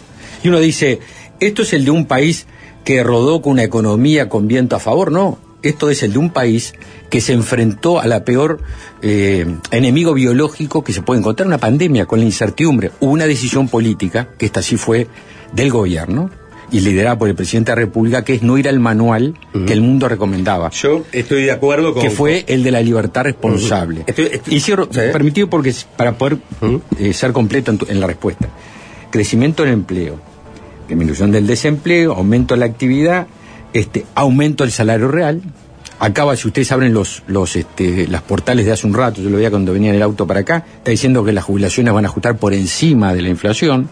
Acabamos de, gran noticia para Uruguay, lograr lo que nos negaron en Argentina durante Años, que es la, la canalización, el dragado del canal de acceso a Montevideo, lo que significa eso para el puerto y para la producción uruguaya. La Revolución de infraestructura. No hay recuerdo en el Uruguay de la inversión en infraestructura, en rutas, carreteras, puentes, que se está haciendo ahora. Transformación de la educación, que obviamente es un No, proceso no es el largo. presupuesto de inversión Es un proceso más grande en infraestructura en general. Sí, en, en vialidad ha sido un presupuesto más grande. muy que- grande. Muy Claro, grande. Pero en número aparte- global. Aparte, no, si hay, pensamos no, hay no hay 200 millones de dólares enterrados en la bahía. Acá todo pesito suyo que sacaron de su impuesto se ve en carretera, recorre el Uruguay, está dado Todo esto vuelta. que está haciendo García va a ser El competitivo en la nueva campaña. claro, quiero pasar raya para, para, para y hacer la pregunta que, y, que te iba a y- y hacer. reforma, perdón, y entre otros para cerrar acá, reforma de la seguridad social, mejora el salario policial, mejora el salario militar, garantía, garantía de recuperación del salario del funcionario público, aumento del salario real. ¿Todo bien? No. Hay cosas que seguramente no estuvieron bien, pero a ver, Eh, eh, hoy... en relación, eh, déjame preguntar, porque Sí, si no. obvio, obvio, perdóname. Estoy en el acto de la, de la 40. No es la primera. A veces que los periodistas preguntan mucho Tenés más. razón, Este yo- fue una, una- por eso, ahora me toca, ahora me toca a mí, ahora me toca a mí. Este, ju- justo yo, este, que soy largo muchas veces para la pregunta, eh, pero está bien, son logros. Yo lo que quería plantear es, son logros condicionados este, a través de un contexto de pandemia, lo cual este, uno tiene que salir del pozo porque la economía uruguaya cayó el 6% en el año 2020. A la vez también es- tiene un lado positivo. No es algo que solo le pasó Uruguay, le pasó al mundo. Entonces, el mundo sale junto también de esa pandemia y hay una mayor flexibilidad para ciertas cosas que después pueden ser condicionantes para tu crecimiento económico. También es verdad que el mundo no tiene un viento de cola como se esperaba en un momento tras la pandemia, sino que viene bastante trancado, ¿no? Entonces, bueno, vos ahí tenés estos logros, que muchos de estos logros te ponen en un lugar eh, prepandemia. Y vos decís, el mercado laboral, bueno, pero el mercado laboral mejor que prepandemia, está bien. El salario real, no, a nivel prepandemia. Entonces, No, no. vos lo que le estás Eh, buena parte superior a prepandemia. No, no. Hay una parte importante, yo estoy jugando en memoria, 40% por encima. No es poca cosa. Si es entre ese 40% estás vos, vos vas a mí me sirve, ¿no? No, no, no, este, eso, eso es seguro, pero lo a lo que voy es, llegaste, eh, volviste a acomodar el barco, ¿está? Y, y eso como discurso de, campaña, bueno, tiene su atractivo, pero también sus limitantes, porque uno dice, bueno, está, pero ¿dó- ¿dónde está el país? Eh, estamos igual que antes, entonces pasaron cinco años y al final estamos igual que antes. No, Eso no podría estamos- ser una contradicción Juanchi, Juanchi, que perdón, te, que te pero no dijera estamos- alguien. Si yo te digo que hay más de debatiendo. 100.000 puestos de trabajo, no estamos igual de antes. Hay 100.000 uruguayos, que puede ser tu vecino, puede ser tú, que tienen trabajo que antes no tenía. Es verdad, en cinco años se perdieron 50.000, pero si y, se vas- y se recuperó Ah. y se aumentaron 60.000. Eh, Eh, muchacho. Está bien, pero ese, ese- Pero, ese- ese es si el te- logro que, si- que tú como, gobierno te, va, te No, vas a pero- notar y que otros Juanchi, te van a. pero- te pero pueden decir, bueno, pero. mentira. no, pero te Eh, puedo decir, bueno, pero el si 2012 teníamos más si tú puestos, sos- ¿entendés? tú 2012 sos- teníamos si mucho más puestos de trabajo familia, todavía. Sí, pero en el 2012 hubo hasta el 2020 ocho años, con una economía que era volaba y no hubo esta recuperación. ¿Cuál fue la diferencia? Que se gestionó bien. te pregunto, ¿cuáles Si son- tú sos papá de familia y no tenés trabajo y ahora tenés trabajo, yo no tengo duda que vas a decir, la verdad, Te con este gobierno tuve trabajo. Te pregunto, vos acabás de nombrar algunas de las cosas que entendés que fueron positivas, ¿no? Las grandes cosas Sí. positivas del gobierno, la, la- la inversión en infraestructura vial. ¿En, en qué te parece que este el gobierno no pudo avanzar? Que venía con cierta hoja de ruta y no pudo avanzar, entonces vos le vas a transmitir Ah, ahora. Esto van a ser las claves del próximo gobierno, Claro. donde, hacia donde queremos ir. A ver, cuando... eh, es una pregunta incómoda porque yo no puedo decir cosas a título personal, porque comprometería, y esto que voy a decir, a pesar voy a contestarla, ¿no? ¿Mm? Yo no quiero comprometer cosas que Álvaro y el sector, el paraguas que vamos a presentar el lunes, el grupo que suma a todos los grupos que lo respaldan, va a decir en su programa. Pero si a mí me preguntás si es a título personal, yo creo que hay tres desafíos por delante del Uruguay, que los tiene el próximo gobierno, pero que lo tiene esta generación. Uno, la pobreza infantil. En Uruguay tenemos un problema que no viene de ahora, viene de hace muchos años, pero del cual también somos responsables nosotros. Es decir, no estoy señalando con el dedo a nadie. Nosotros hemos avanzado mucho en la pobreza en los adultos mayores. El Uruguay, si ustedes miran los grados de contención, de amparo, de pobreza en esos sectores, son francamente menores a los que hay en el otro extremo de la escala demográfica. 2% contra 16%. ¿Qué te parece? Terrible. Te agradezco el dato porque no te memoria no, pero te decía francamente diferente. Entonces, tenemos un problema estructural en la pobreza en la infancia. ¿Responde una falta de inversión? No, porque ha invertido los anteriores gobiernos, invirtió nuestro gobierno. Me acuerdo que en la elección de cuenta 21, para la única plata que hubo fue 50 millones de dólares para que ahí fue. El presidente dijo, a pesar de pandemia, acá plata. Entonces, ahí tenemos un desafío. Que tenemos una contradicción con el gobierno reduciendo el IAS, ¿no? En la zona de la Eh, población donde eso no quiere, pobres. eso no quiere decir que sea una contradicción, son políticas diferentes. Bueno, pero- Son pero Pero políticas- podría tomarse como un desvío de los no, esfuerzos económicos para, para atacar la, la, la- la Claro, pobreza al infantil. mismo ¿no? tiempo hay una inversión en, el- en los CAIF, como dije recién, que es, que, que- que es año por año, se entró en el 2021 y siguió. A ver, ese es un desafío. Ahora voy un paso antes, que yo creo que está muy vinculado a esto que dije. El mayor este, problema, para no usar el término desafío de vuelta, la mayor, el, mayor cruce de caminos que tenemos como nación es el problema demográfico. Uruguay tiene una tendencia demográfica, decían, este, me me lo decía Rodolfo Saldain cuando toda la discusión de la seguridad social, estudios que, que, él, que él vio, los estudios demográficos indican que de acá a 50 años vamos a ser menos de 3 millones de habitantes. ¿Por qué? Porque nos estamos envejeciendo a pasos agigantados. Por eso hubo que reformar la seguridad social. Cada vez nacemos menos uruguayos y cada vez vivimos más y con mejor calidad. Le doy un dato. Década del 90, por año, nacían en Uruguay 55.000 gurises. El año pasado, pero no el año pasado, es decir, la tendencia fueron 20.000 menos, 35.000 gurises. Pero ¿qué, una- qué política buena- pública está pensando para eso No, yo no, no, no, por eso te dije, yo no voy a adelantar ¿Considerás que es un desafío? y que hay que abordarlo, pero esto es un desafío país. Pero eso no es una buena noticia. A veces dicen, bueno, eh, eh, disminuyó el, el- el embarazo adolescente, por ejemplo. En parte Como- explicaría. como con- Yo creo de que no es una de- buena baja de la noticia. natalidad. No creo que no Digo, es una bueno, buena en, país. en ese caso sí, porque el embarazo adolescente no es algo que uno... No. este, no, está bien, pero no, está- no, por supuesto, no quise decir eso. No, no, por eso, por eso Eh, la capaz que los uruguayos pueden planificar mejor su este su idea de familia. A eso a eso voy. No siempre es malo Sí. que decrezca demográficamente un país. En mi opinión, lo, lo- lo poco poblado del Uruguay es un problema. Siempre eh, fue, una- no tenemos escala para no, nada, se dice ¿no? que somos un país chico y no somos un país chico. Mm. Territorialmente somos mucho más grandes que países desarrollados, mucho más grandes. Israel entra en Tacuarembó, Mm. eh, varios países este, entran adentro de departamentos nuestros, nuestros. Este, yo creo que la poca población nos quita posibilidades. Te decía, primer tema la pobreza infantil, segundo el tema demográfico, cambio radicalmente, narcotráfico. La peor amenaza, la más grave, la más dramática que tenemos como democracia es el narcotráfico. ¿Lo tienen otros? Sí, pero el barrio nuestro es este. Y, ahí se requieren políticas nuevas, instrumentos nuevos. A ver, esto que estamos viendo desde hace dos o tres años, de personas que son descuartizadas, torturadas antes de matar, calcinadas en un pastizal. ¿Mm? Son fenómenos que nosotros no, no veíamos en Uruguay. Ha, ha existido, existe, ha habido una, un cambio de calidad, entre comillas, hablo de calidad, Sí, sí. Para, peor, Para peor. en la violencia vinculada Déjame al tráfico de drogas. Un alto en el camino de, de ese tema. Este, eh, esta semana, o la otra, ya no recuerdo, la otra, entrevisté al senador Cha- Charles Carrera. ¿Mm? Y, y él dice que el gobierno no reconoce la situación, de, de- de lo grave que está la situación del narcotráfico. Que es lo que tú estás diciendo yo- ahora, en realidad. y- pero yo calculo que vos le, a ver, que tú le has dicho como si ustedes lo citaron al Ministerio del Interior y se retiraron de la mesa. ¿Cómo, cómo que no reconoce si fueron citados?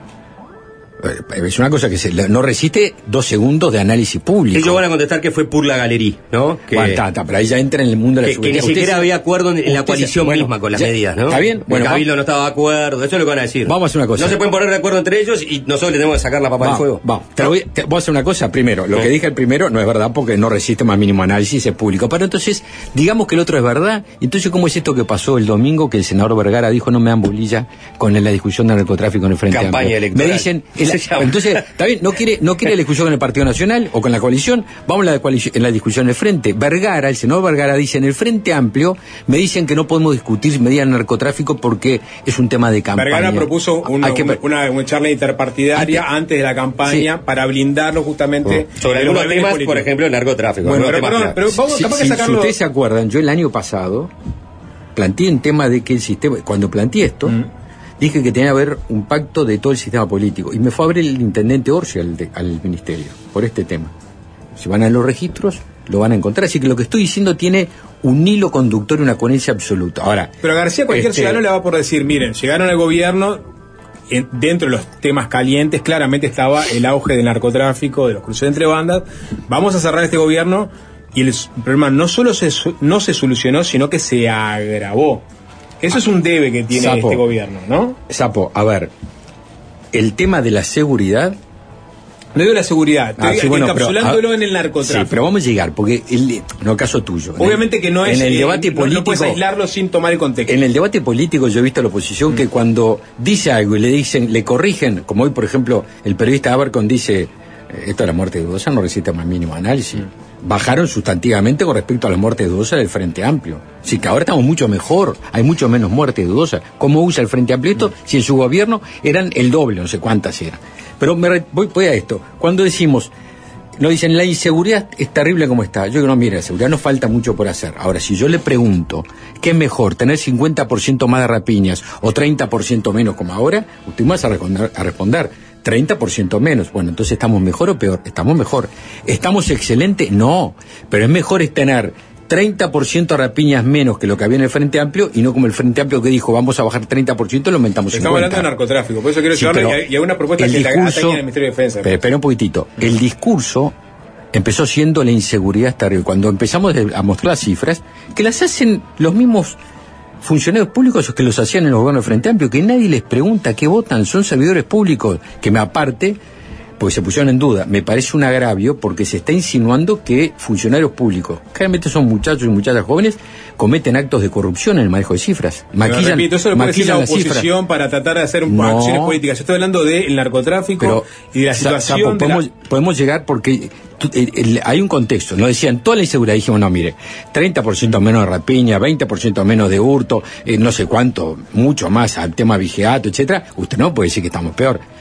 Bueno, bueno, entonces, este, sacamos ese discurso, vamos al narcotráfico. Y, y también lo vamos al tema homicidio, ¿no?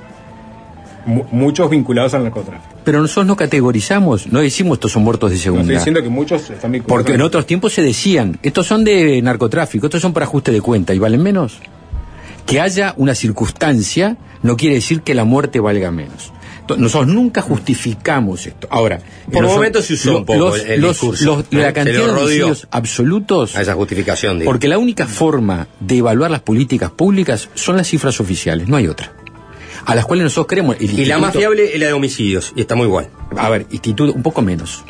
Un poco menos. No, no, espere poquitito. Seis menos. 2% No, no menos, importa. García. Bueno, sí, está bien. Eh, eh, te llevo. Siete muertos te- mu- menos en 390. Bueno, este. Eh, eso se puede lo- considerar como una política Tú no me puedes decir que estamos de peor. éxito. Yo te voy a ver. Si tú me decís políticamente, no tú, la oposición, que estamos peor, la cifra no dice que estamos peor. Yo no dije que no puede peor. servir. Digo, se puede decir 1%. que estamos igual. Si tú tuvieras 1% más o 2% más, yo te diría, usted creció. Ahora, no vale que me digas, tenés 2% menos, entonces no sirve la cifra. Pero no importa, vayamos al número grueso. Mm. Hay un tema ahí, hay un tema. Obviamente que ahí tenemos cosas, muchas cosas para Pero la pregunta es muy fácil. ¿Este gobierno triunfó, fracasó, se estancó en, en la lucha Tenemos- contra el, el narcotráfico? A ver, nosotros tenemos, emprendimos, no, hicimos cosas que yo creo que dieron mucho resultado. A ver, hay récord en incautación de drogas. ¿Eso está bien o está mal? Está bien. Hay récord. ¿Eso es análogo con los consumidores? ¿Con la cantidad A ver, pero no, vamos solo no, tema, digo porque son temas diferentes. Porque le- la, la incautación a veces no dice nada del problema, Sapo, de- del, Sapo, del son problema temas- de fondo que es la, la lucha de las bandas, el consumo. Bueno, nunca le vas a sacar toda la droga, esa es la realidad. No, Sapo, pero Ah. vos me haces una pregunta, yo te voy a contar. entiendo, si vos la mitad entiendo. del camino me cambié la pregunta, Está yo bien, no puedo. bien, yo entiendo, pero- A ver, si decir que hay un récord en incautación de drogas, un récord en este represión de y cierre de boca pasta base, yo creo que es bueno, ¿no? Eso es incomparable, objetivo. Eh, yo ayer estaba, fui a visitar el centro de monitoreo de, de Maldonado, que participa la policía, la prefectura naval la intendencia de, de Montevideo, y la verdad que es un instrumento muy bueno. Ahí hay un tema, un problema, hay. Pero sería absolutamente necio decir lo contrario. También, digo, yo te decía hace un se los decía, perdón, hace unos minutos. Estamos viendo desde hace dos o tres años un agravamiento en la calidad para violencia, para mal, de narcotráfico, que no existía. ¿Qué nos requiere esto? Instrumentos nuevos. ¿Por qué nosotros planteamos, por ejemplo, el allanamiento nocturno? Vas a decir, pero eso no soluciona. No, nadie está diciendo soluciona. Todo el mundo diciendo que en la cartera de herramientas tenés una, una herramienta que hoy no tenés. Y que no puede ser que el combate al narcotráfico sea a tiempo parcial. Usted puede combatir el hurto, la rapiña en la calle las 24 horas del día, pero en la tranza de drogas, en una boca pasta base, solo la mitad del día. Y, y, y, y con una disposición que es anacrónica. Te voy a decir que, una- que la sociedad de 1830, porque esta disposición que prohíbe los allanamientos nocturnos es el artículo 135 de la Constitución de 1830. Te voy a decir que la sociedad de 1830 del Uruguay es el mismo del 2024. Manini dice que se expone demasiado a la policía, que la policía no está preparada A ver, para la- realizar el- este yo tipo escuchaba, de, de yo operaciones. escuchaba al en la director de la Policía Nacional, creo que dijo el otro día, dijo, la policía está muy preparada, pero aparte, agregó un dato que no es menor. Pongamos el caso que vimos de Ca- Cancelo, ¿no? Mm. De Cancelo, que hubo que esperar toda la noche para que amaneciera. Para poder entrar. Para poder entrar. Cuando había pedido una pizza. ¿Usted se imagina el peligro, teléfono. el peligro, Juanchi, pero momentito, el peligro que es tener un dispositivo policial en una situación compleja esperando toda la noche para actuar? Y pregunto, ¿y si se hubiera escapado el triple homicida?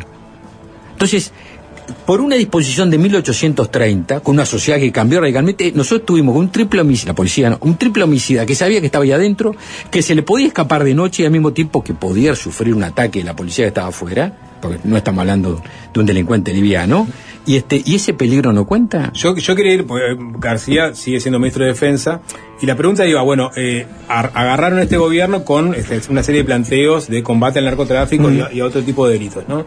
Y, sin embargo, en el correr del gobierno se fueron cambiando los instrumentos, las herramientas, se fueron adecuando las políticas, este, a- acorde a cómo ve- venía la situación. Algunos se podría preguntar si no, si no lo tenían claro desde el vamos.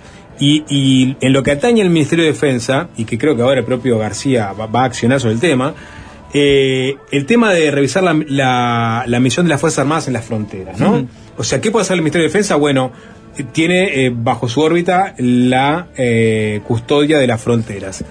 Y ahí se puede mejorar el combate al delito. El subsecretario Rivera Elgue había considerado necesario que las fuerzas de frontera pasen a tener la misión de control efectivo contra todas las amenazas y opciones del crimen organizado en la frontera. Y para eso hay que tener otros recu- recursos, incluso tiene que haber este, modificaciones legales ¿no? a la actual ley. García planteó la posibilidad de modificar esa legislación. Eh, no le voy a decir que esto se podría haber pla- haber planteado en 2020 cuando, cuando, cuando entraron, pero sí, también le puedo decir. Eh, pero ahora que ya, ya se tomó la decisión, efectivamente, ¿qué es lo que piensan modificar y en cuánto mejoraría el control de fronteras vinculado al narcotráfico? Primero, en 2020 no se hubiera podido modificar porque no estaba en ejercicio la ley. No está en ejercicio la ley. Claro, la ley la pusimos, la ley se votó en el 2018. Yo, yo fui, era senador, fui corredactor de la ley, fue una iniciativa del Poder Ejecutivo de la época, el doctor Vázquez, llegó al Parlamento y yo como integrante de, la Comisión de Defensa dije, este es, una buen es un buen proyecto de ley que requiere modificaciones. lo trabajamos mucho, veía que éramos oposición, sacamos la ley en 2018. Pero el gobierno anterior, a pesar que había mandado la ley del presidente Vázquez, el gobierno de Frente Amplio no la quiso aplicar.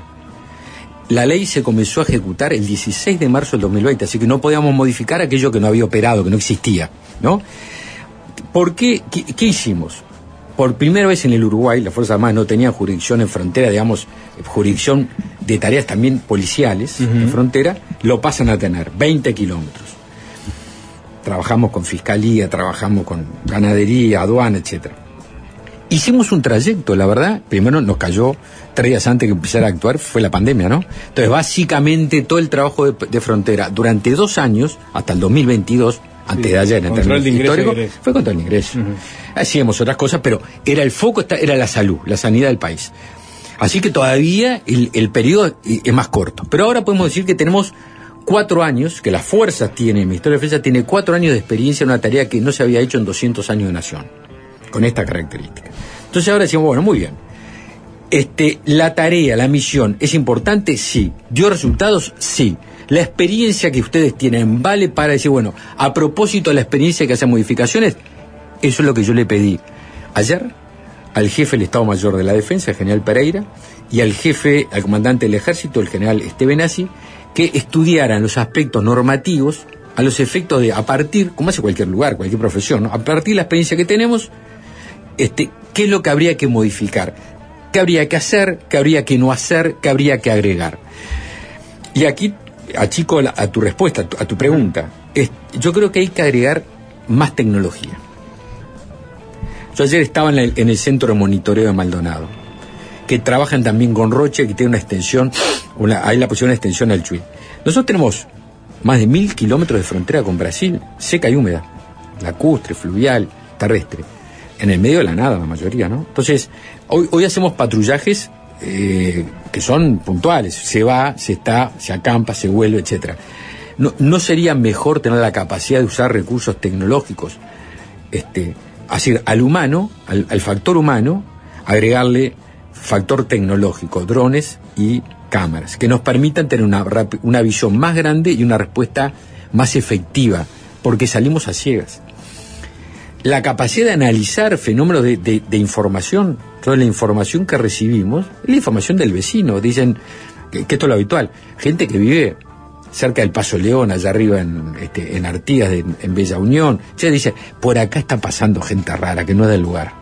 Esta gente que pasa por acá, El informante es el local. el local, el vecino. Entonces alertan y si esta gente no es de acá. Está raro esto. Este, y ahí se, se actúa. Hay que tener la capacidad de una información más sistematizada. Es decir, Esto significaría que las Fuerzas Armadas entrarían a hacer mucho más inteligencia. no, no, la, la- la- también.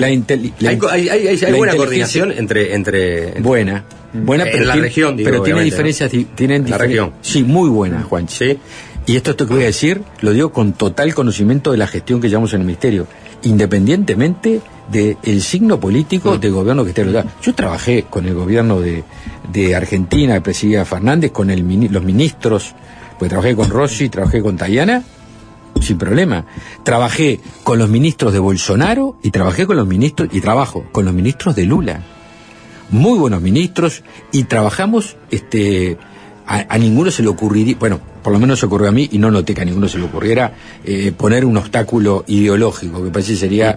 este, Ministro, No, no, sí, pero, pero para, cerrar el tema Sí. de, de- de cómo cambiaría, modificaría No, no, el control de ingreso por eso y salida de drogas le- con esta no, quiero de frontera. Sapo, justamente ayer a los profesionales yo les di la este, de la disposición política. Dije quiero les pido que hagan un estudio normativo y a partir de la experiencia cuáles serían las modificaciones legales que habría que hacer tenemos una experiencia acumulada pongámoslas en función de mejorar la misión que antes no lo teníamos no lo podíamos hacer. Bueno lo pedí ayer cuando recibamos la, la- la respuesta, ahí analizaremos y veremos también el punto de ahí vista está la, la idea de que las Fuerzas Armadas, este, cielo, tierra y mar, Sí, las puedan este, por eso- controlar el ingreso y egreso de droga de una forma más Actualmente, férrea. actualmente lo, lo hicimos, lo hacemos porque este, la prefectura y la armada a nivel del litoral, la fuerza aérea, etcétera. Eh, a ver, eh, tenemos también algunas limitaciones presupuestales, porque entendámonos. Ustedes hablaban de, de los radares. Eh, en el cono, allá en la punta norte del país, en el cono norte del país, entrar y salir entre Uruguay, Argentina y Brasil son tres minutos. Pasa por los tres países, ¿no? Es decir, y, y, y esos vuelos de, de pequeño porte, lo como comúnmente se llama avioneta, vuelan prácticamente contra el Mm. suelo, donde los radares casi no pueden captar. Las inversiones que hay que hacer para esto son inversiones costosísimas. Pero bueno, ahí trabajamos mucho con lo que Juanchi decía, con el intercambio de información este, con Argentina y con Brasil. Bueno, eh, a hacer una tanda. Estamos en- entrevistando al ministro de Defensa, Javier García. Eh, quedan varios temas para después de la tanda. Por ejemplo, también eh, las declaraciones que hizo Javier García, que mencionamos a- en la presentación, en el, el preámbulo de esta nota, sobre que el Frente Amplio este, no tiene programa. Y bueno, las respuestas que, que generaron por parte de muchos dirigentes o legisladores del Frente Amplio.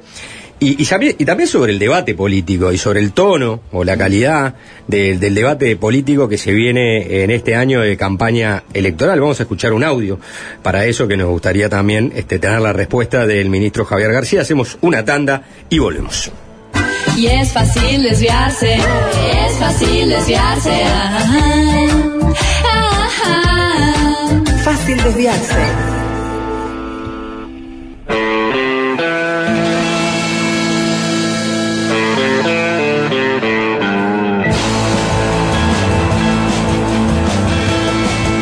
Conversando con el ministro de Defensa Javier García, que de acá a poco va a dejar el ministerio para dedicarse a la campaña política, a militar por su espacio, la 40, eh, y por este espacio más amplio que es el Encuentro País. Espacio- Espacio Espacio País, País. perdón. Eh, preguntarle simplemente temas técnicos de, de- de qué pasa cuando García deja el Ministerio de Defensa. ¿Va a volver al Senado? Vuelve al Senado. Se va a Sebastián da Silva. Y Sebastián, sí, Sebastián da Silva y Sebastián da Silva tiene uh, posibilidad de ir al diputado, o ¿no? No, pero Sebastián es loco recorredor, es Sí, emprendedor. sí, siempre en el camino, nunca en la postada. Exactamente, y no creo, y lo he hablado mil veces con, con- con el negro, este, es una persona que quizás la menor cantidad de veces tuvo una responsabilidad, siempre fue una persona que estuvo militando y, y la verdad es un gran compañero. ¿Fue el MVP de la 40? El, el jugador más valioso de este quinquenio? Los equipos, a mí me gusta el fútbol, ¿no? Los equipos tienen posiciones diferentes. Te arraste de cuadro, pero te gusta el fútbol, es verdad. Bueno, eh, soy hincha del decano de fútbol uruguayo. No. Este, y no, no pusiste en duda quién es, me parece bien. Ah, por favor, Este, sí, y, y- y un equipo, de- un equipo son diferentes posiciones, ninguno individualmente logra el objetivo. Pero tuvo un alto perfil, a eso no voy, tiene un ¿no? alto perfil porque es una persona que, que dice lo que piensa y, y tiene un estilo este que es propio de él y que hay que valorar. A lo y, que vos y un decís, equipo de fútbol sea, tiene todos y en todos los equipos ¿no? hay diferentes posiciones. Eh, sí, este es el 5 raspador, ¿no? Eh, de- del espacio de la Pero, 40. pero sin embargo se queda sin, sin, digamos, su posición de trinchera en el Senado. La mayoría de, de- de su vida de política la hizo con, con gestando Fuera una de esa política sin tener eso, no. No es lo que le preocupa. Él, ha- él ha dicho que le gusta más este, esta sí. parte que, ¿Mm? que estar en el Y es verdad, yo lo conozco Eso, bien y eso lo ha hacer dicho eso. públicamente. Lo ha Puedo dicho. hacer eso. Eh, bueno, hablando de Sebastián da Silva, me sirve de, puente al próximo tema, porque justamente eh, Sebastián da Silva es uno de los que este, lleva el debate político a una arena de conflicto permanente, con muchas descalificaciones, ¿no? En su estilo, este, se, se encuentra con otros que tengan el estilo similar del otro lado, pero él es un, este, un ex- exponente ineludible de eso. Voy a hacer una pregunta que va a quedar colgada para contestar y voy a pasar un audio. Entonces vamos a hacer un dos en uno para, para avanzar y, y- y después te, doy- te doy tiempo para que, que conteste. Lo primero es, eh, ¿qué te lleva a decir que el Frente Amplio no tiene programa cuando es de público conocimiento que más allá, ¿no? De que a García le pueda gustar o no, eh, es real que el Frente Amplio tiene un, un proceso defini- definido de construcción de un programa eh, de gobierno que aparte involucra, creo yo, a bastante más gente que el que tiene, por ejemplo, el resto de los partidos. Entonces, pregunto si esta provocación no es una provocación un poco eh, sin sentido y ahí queda planteada la primera pregunta. Bueno, me gustaría contestarlo a ver si podemos invertir el guion. Con- Contestá y después te, te paso Te agradezco mucho. Decir que se es amigo de lo bueno y enemigo de lo malo no es un programa. Te dice que queremos que el Uruguay sea feliz. Eso no es un programa. No, el, eso- del Frente Amplio tiene, tiene, tiene Este, si bien la- tiene vaguedades, también tiene cosas muy No, no, este, a ver, vamos, vamos al área chica, porque si usted me dice que quiero que el país crezca, sí, barro, dígame cómo, póngase de acuerdo para decirme cómo, porque yo también quiero que el país crezca, pero yo le doy una, le doy una, una, un- una, este, un una mapa de ruta. Yo le voy a decir, vamos a lo, vamos a lo cosa. Le digo, hablamos del tema de seguridad. No es, no, yo le dije, no me contesten a mí, no se enojen conmigo, porque primero, no es agraviante, yo hice una definición política. No dije fulano es tal, no, no. Yo por, el- por la vida política camino con conceptos, o trato de caminar por Ah, pero es conceptos. peleador decir que no tiene un programa No, Amplio. no hay es, que... pe- es peleador. Sapo, después vamos a hablar de esto, pero digo, eh, vamos a terminar con la política del coaching, que ahora está de moda. Eh, hay que hacer entrenamiento, no digas esto porque aquello si lo decís, viste, mejor decirlo. Yo soy la época donde uno con respeto dice lo que piensa y, en el acierto o en el error y la, confianza en la gente lo gana por decir lo que piensa. No hay que maquillar las ideas para que sean este, más digeribles. Eh, entonces, eh, no es ser peleador, lo que pasa es que hay una cultura del relato ahora. De que acomodan el cuerpo para decir y que esto es mejor. No, la- si yo no, programa yo entiendo, yo entiendo esa. toda la gente que está todo el día con la sonrisa pintada en los labios, porque la verdad que yo tengo un día agitado como tiene ustedes, y durante el día uno pasa momentos de alegría, momentos de calentura, momentos de, yo que sé, de melancolía, este, eh, es la vida de una persona normal. Yo nunca vi una persona que esté todos los días con una sonrisa cara. Usted prende la televisión y parece que los políticos... Ahora, está claro que el muchos políticos va a tener que, sonrisa en el respon- kiosco. va a tener que responder. Voy, voy, pero yo quiero... Después de la elección interna, seguro va a tener que responder qué es lo que pretende para el país en materia de educación, en materia de seguridad, en materia de economía, en materia. Pero entonces coincidimos. Todavía no lo tiene, coincidimos. Le preguntamos es un sobre proceso colectivo de construcción No, que no, después. no, Eso este, es sanata pura. Esto es sanata. Vamos a lo concreto. Vamos a bajar. mi Juan, Juanchi, vamos a bajar al área chica porque si no, no nos entendemos. Seguridad. Le decimos, mire, seguridad. Y el Frente Amplio no, seguridad, no, Lisa Vergara. Vergara, cállese la boca. Este, esto es un tema de campaña, así que. Y Vergara, no García. Vergara le dice, pero ¿cómo? Si nosotros dijimos que tenemos un programa, ¿cómo que no lo podemos, esperar un año? Así que seguridad, naninga. Uno. Seguridad social. Resulta que la intendenta Cose dice, no, yo firmo. Entonces dije, no, pero usted está de acuerdo con la boleta que firmó. Ah, no, no, son dos monedas aparte. No, pero si usted firmó para este, para que la gente vaya y firma con una redacción. ¿Cuál es su posición? Libertad de acción. ¿Y de cuándo la libertad de acción de las personas depende de los dirigentes políticos? El Sapo Sá y Juan Chuní son libres, no porque los dirigentes políticos le digan son libres, es porque la Constitución de la República garantiza la libertad de ustedes. No necesitamos ni al Frente Amplio del programa, ni al no Partido Nacional. porque es una construcción colectiva Pero Frente sí, a ver. Su ufana No, justamente de, tener, de, de tener esa construcción. Si no Disculpame, programa, decir, ah, Sapo, pará, que tú te es ufanes, que tú te ufanes no quiere decir que sea verdad. Pero es que es como si vos y yo nos, si vos y yo nos ufanáramos en nuestra este, cabellera densa. Propone nos volver podemos ufanar, pero la una- verdad que vos y yo somos pelados. a Tener una flota pesquera, o sea, tiene temas muy, muy, muy Este, concretos que son muy criticados seguridad, la- del lo- lo- los debates que, que importan, el área chica, seguridad social, libertad de acción, educación, gran diálogo nacional. No, pero escúcheme una cosa, usted tuvo 15 años en el gobierno. ¿No era que usted tuvo un presidente que amaneció un primero de marzo y dijo educación, educación y educación? Y resulta que aumentamos la tasa de repetición, siguieron los gurises desertando. Dígame educación, gran diálogo nacional. No, pero eso, di- discúlpeme, cuando usted crea una comisión es porque no tiene una solución. Y la democracia representativa implica que la gente vota a sus representantes para que resuelvan los problemas, no porque llamen a un té. Luego digamos, vamos a juntarnos alrededor de una mesa para hacer un diálogo nacional. Pero, perdón, a ver, Quiero, quiero ir a la gobierno- segunda parte de la pregunta. Pará, perdón, pero el este gobierno montó una comisión de expertos para reformar la seguridad Se- social. se- si algo hizo este gobierno fue... gestionamos, Bueno, está, pero gestionamos y dijimos, menospreciar la ge- comisión, o sea, A lo que ver, es que son, son, es un Sapo. tono peleador de campaña. Sapo, eso sapo, sapo. Eh, eh, no, es lo que pienso. A mí no me importa el tono- el tono es lo que peleador de campaña. porque si tú me decís libertad de acción en, la- en un principal Es tema. lo que es, hay un Porque lo- previs- eh, la campaña suena así. Suena ¿no? así. Pero yo No, quiero no, cer- no. cerrar este tema para poder pasar al otro, porque si no vamos a perder minutos y minutos y No, minutos. no, pero no estamos perdiendo, es una pregunta que hiciste vos. No, no, ya sé, pero la No, no, explicación me parece que quedó pregunta. clara. Para, para Javier García, este, no hay un programa del Frente Amplio, eh, hay algo, hay una vaguedad o algo de que se ufana de qué- que no es así. ¿Qué opina? ¿Cuál es la, cuál es la pro- No, pero no es Javier.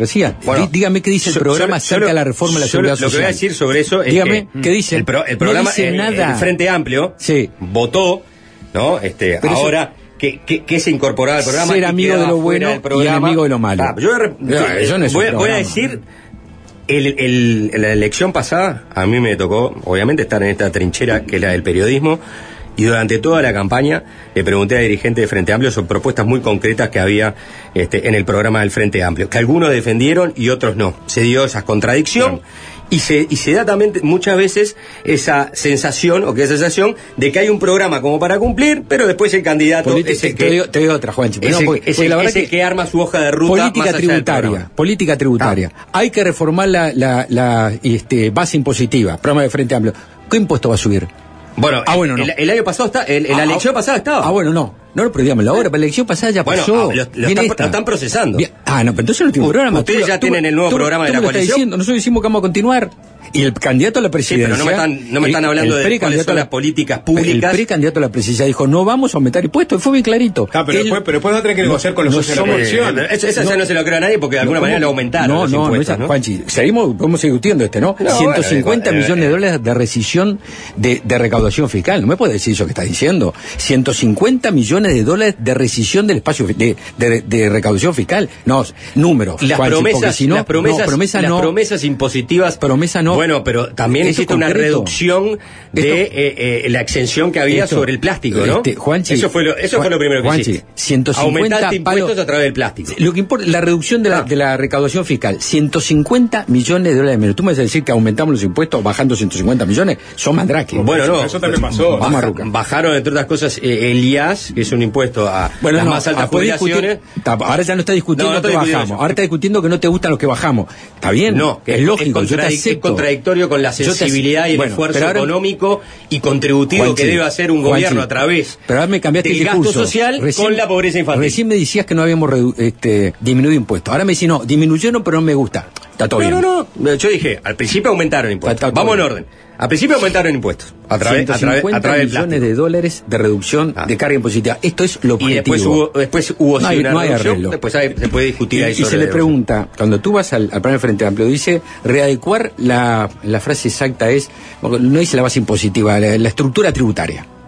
Entonces le digo, bueno, muy bien. Y el, pre- el precandidato Orsi dice, no descartamos aumentar impuestos. Entonces la pregunta es, cuénteme cuál es el que plantea aumentar. Eso está perfecto y va a salir en, la, Cri, en la campaña cri, cri, seguro. cri, cri. García, Eh, no es lo mismo me queda decir. Una, no, una más me queda. No es lo mismo decir, no En la calle descarto subió aumentar. y, eh, asumió y tuvo que aumentar Juan- impuestos. Juanchi, no es lo mismo decir. Esa es la realidad. No descarto aumentar. previo a decir la pandemia, dijo- ¿no? La pandemia aumentó impuestos, el No, previo a la pandemia se dijo- aumentó impuestos que previo a la pandemia Termino de la, la frase. Se aumentó que los decir, impuestos no porque pienso aumentar impuestos como dijo el precandidato. No es lo mismo. Pero digo, está, son discusiones. Pero una cosa, Vamos uno tampoco puede tomar la palabra de Álvaro Delgado, de Laura Raffo, o, o Guido Manini, o, o Gabriel Burméndez como palabra tallada en piedra, porque después va a tener que hacer un consenso el candidato ganador con el resto de los socios yo de la le puedo coalición. garantizar que Entonces, ningún partido de la coalición, te lo garantizo. Pero ningún partido a lo de que la coalición voy es, en este momento, no, nada de lo que diga un candidato en este momento no? va a ser la palabra final,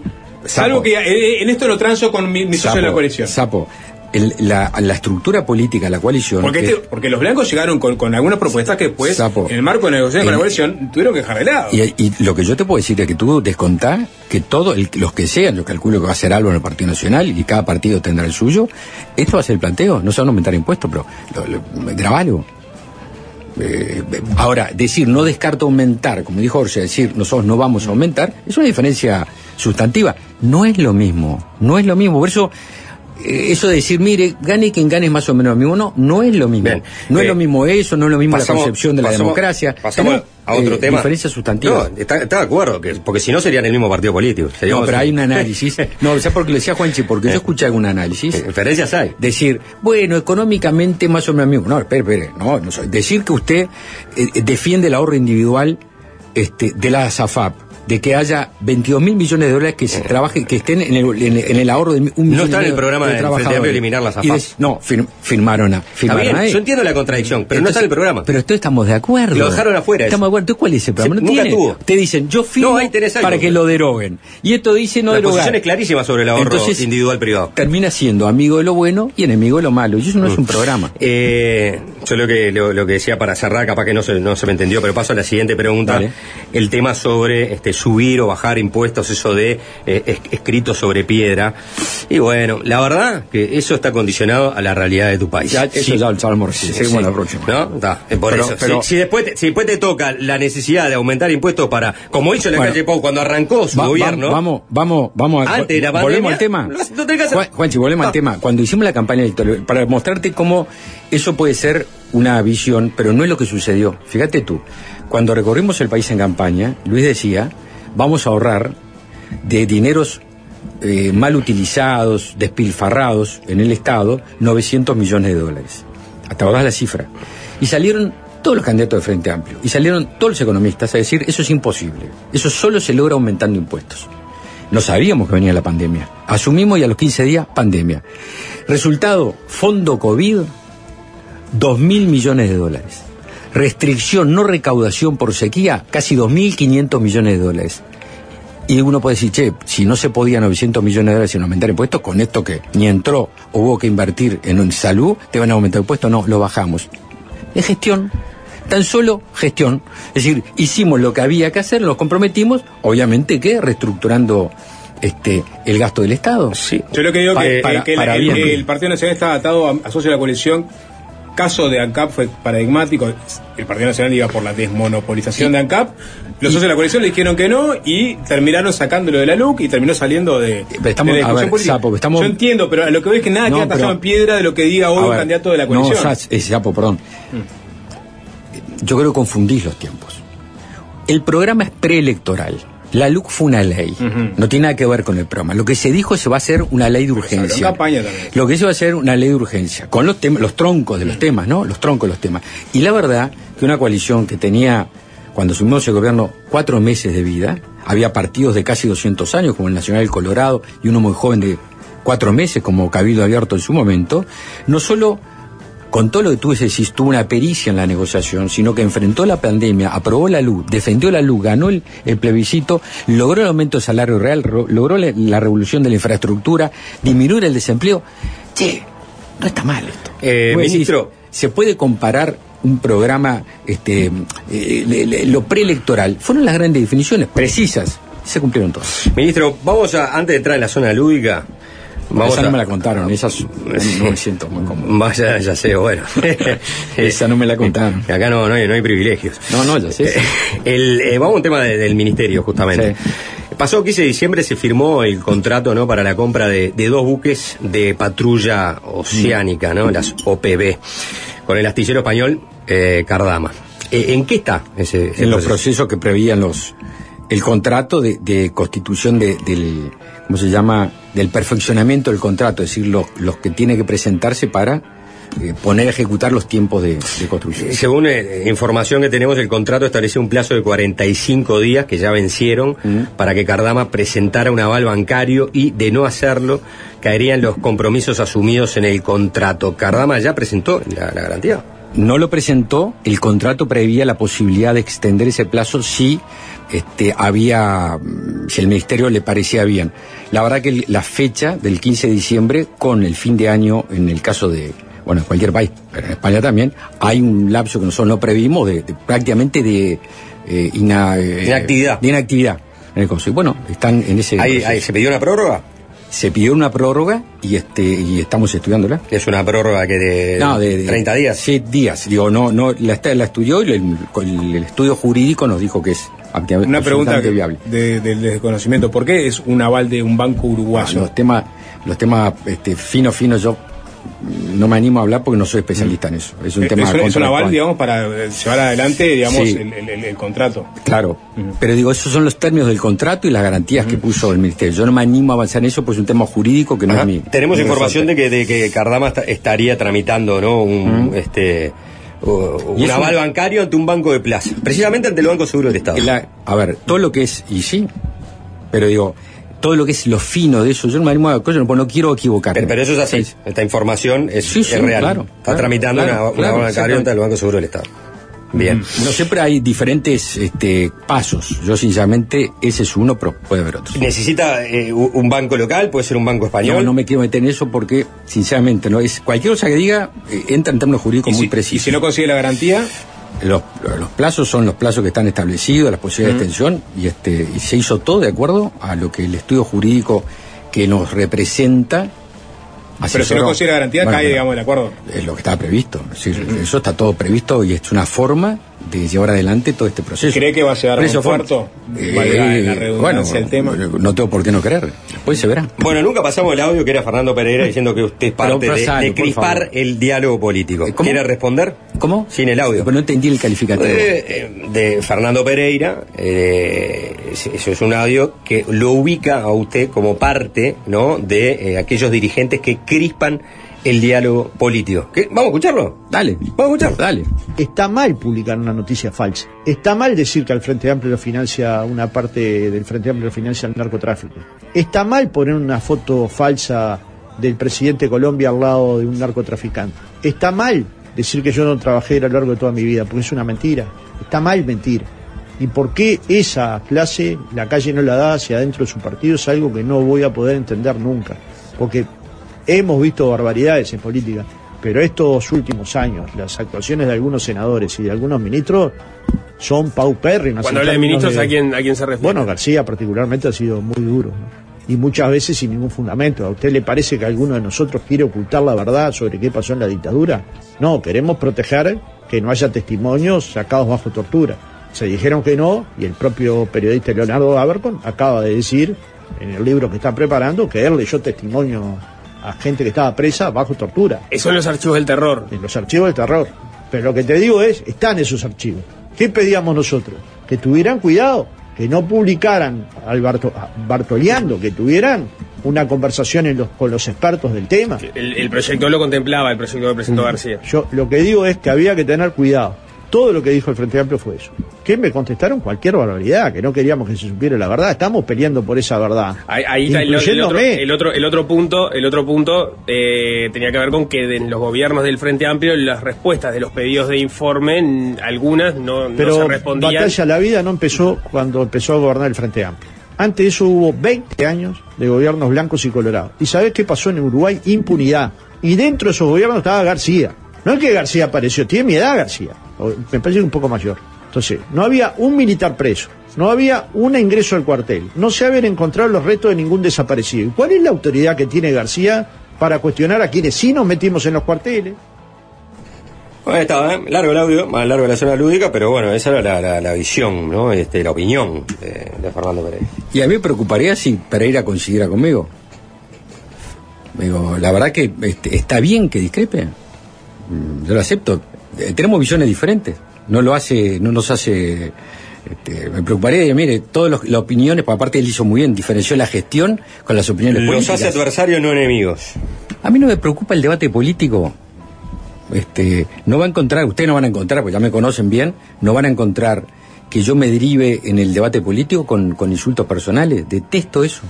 Sí, como dije cuando hablaba de Wilson, este, lo que más me, me- me cautivaba es la actitud de, un- de una persona que jugó su, su opinión este, sin maquillar y sin echarle agua a las ideas. Perdón, eh, perdón eh, en los archivos de terror, eh, esta propuesta de subirlos, este, Y está en la Cámara de Diputados. Lo, lo estoy, eh, ahí está en el otro poder del Estado. Lo aprobó el Senado, pasó a, a diputados. Este, pero bueno, yo sé que además eh, Pereira debe, debe, este, que es una persona que usa el agravio personal. Me acuerdo cuando dijo que en la, en la torre ejecutiva estaba instalada una cosa de corrupción. Este, me acuerdo de eso.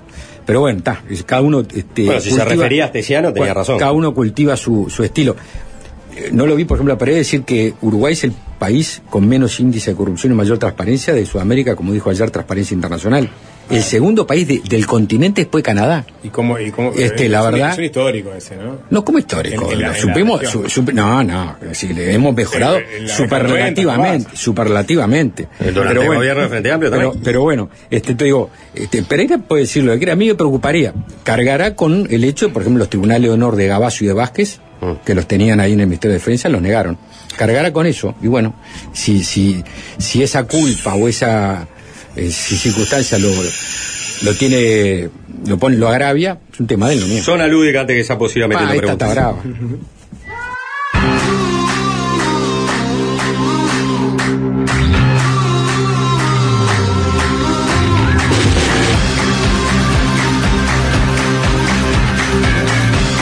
La campaña 2024 en clave militar, Javier García.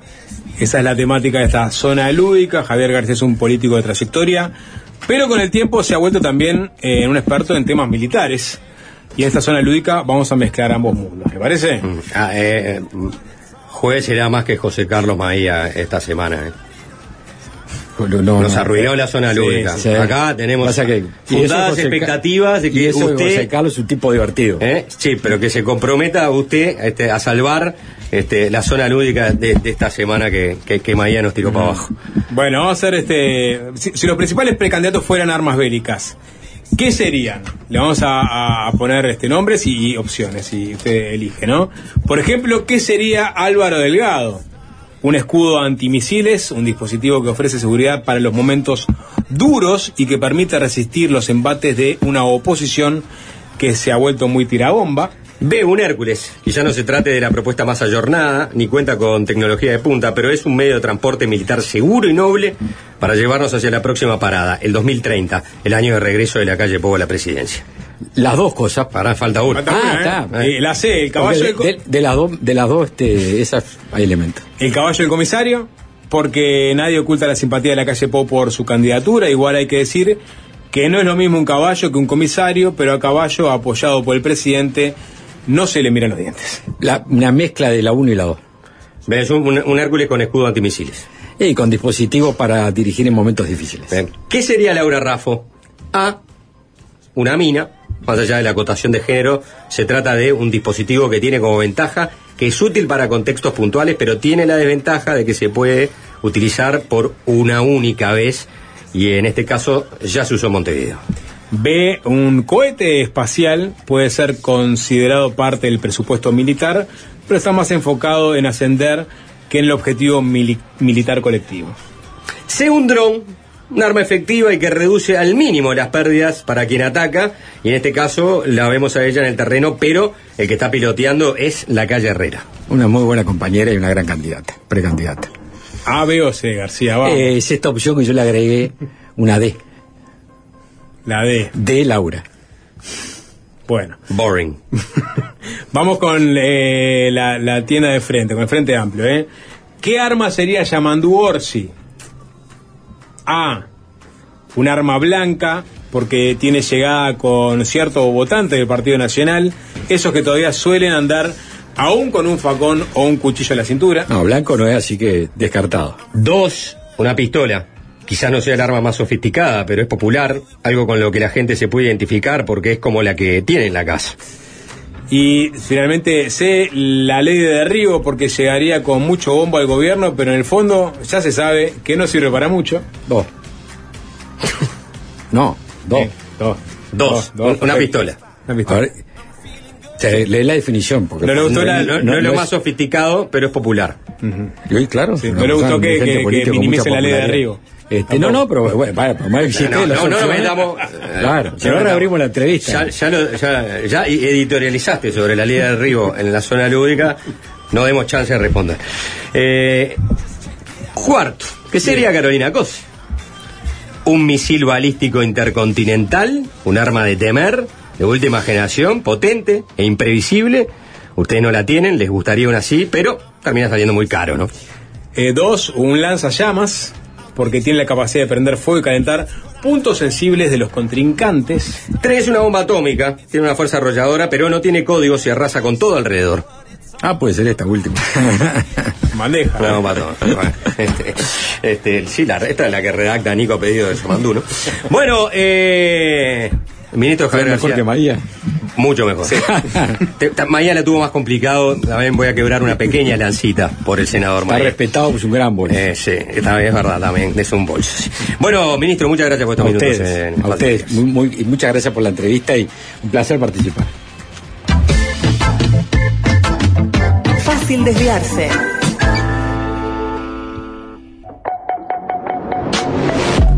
Quiso abrirles la cabeza. Blue Moon of Kentucky había sido un éxito de Bill Monroe en 1946, es decir, antes de que el término bluegrass se hiciera popular. Sacarlos de su zona de confort. Y bueno, y aparte Metallica venía con esas grandes este, ¿no? construcciones musicales, viste, óperas trash, casi, con instrucciones larguísimas.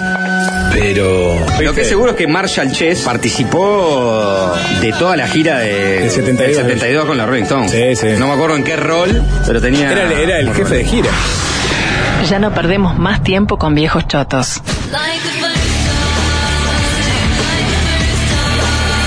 Ahora es solo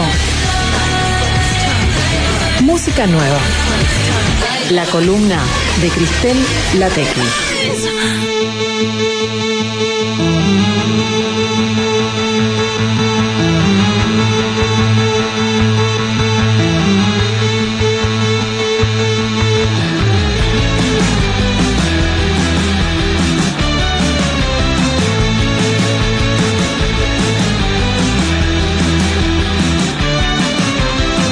Hola Cristela Tequi. Olis, ¿cómo andan? Buenas, buenas. Hola, Cristel. ¿Es Jorge Drexler el artista uruguayo eh, de mayor proyección internacional en la historia del país? Descor- Y sí. Descontando a Carlos Gardel. Y sí, en este, ya, tu- ya tuvimos esta conversación, ¿no? Sí, lo sí, sí. Para, para que sí. Y sí, claramente sí. O sea, es el único que puede decir que tiene un Oscar, ¿verdad? Para empezar. Para empezar. Este, sí, y bueno, lo que le vengo a hablar un poco de, de- de lo que pasó ayer y hablamos y debatamos que, o sea, realmente para él era el, el- uno de los shows más importantes de su carrera. Eso lo ha dicho, ha dicho que va a ser, que fue, que iba a ser y que fue uno de los más populares y masivos, tanto acá como en cualquier parte del mundo. 35 mil personas. Sí, 35.000 los shows de personas se calcularon. Son mucho más chicos, mucho más acotados, son en salas, en teatro. Claro, y, y la verdad que estaba visiblemente muy, muy, muy emocionado.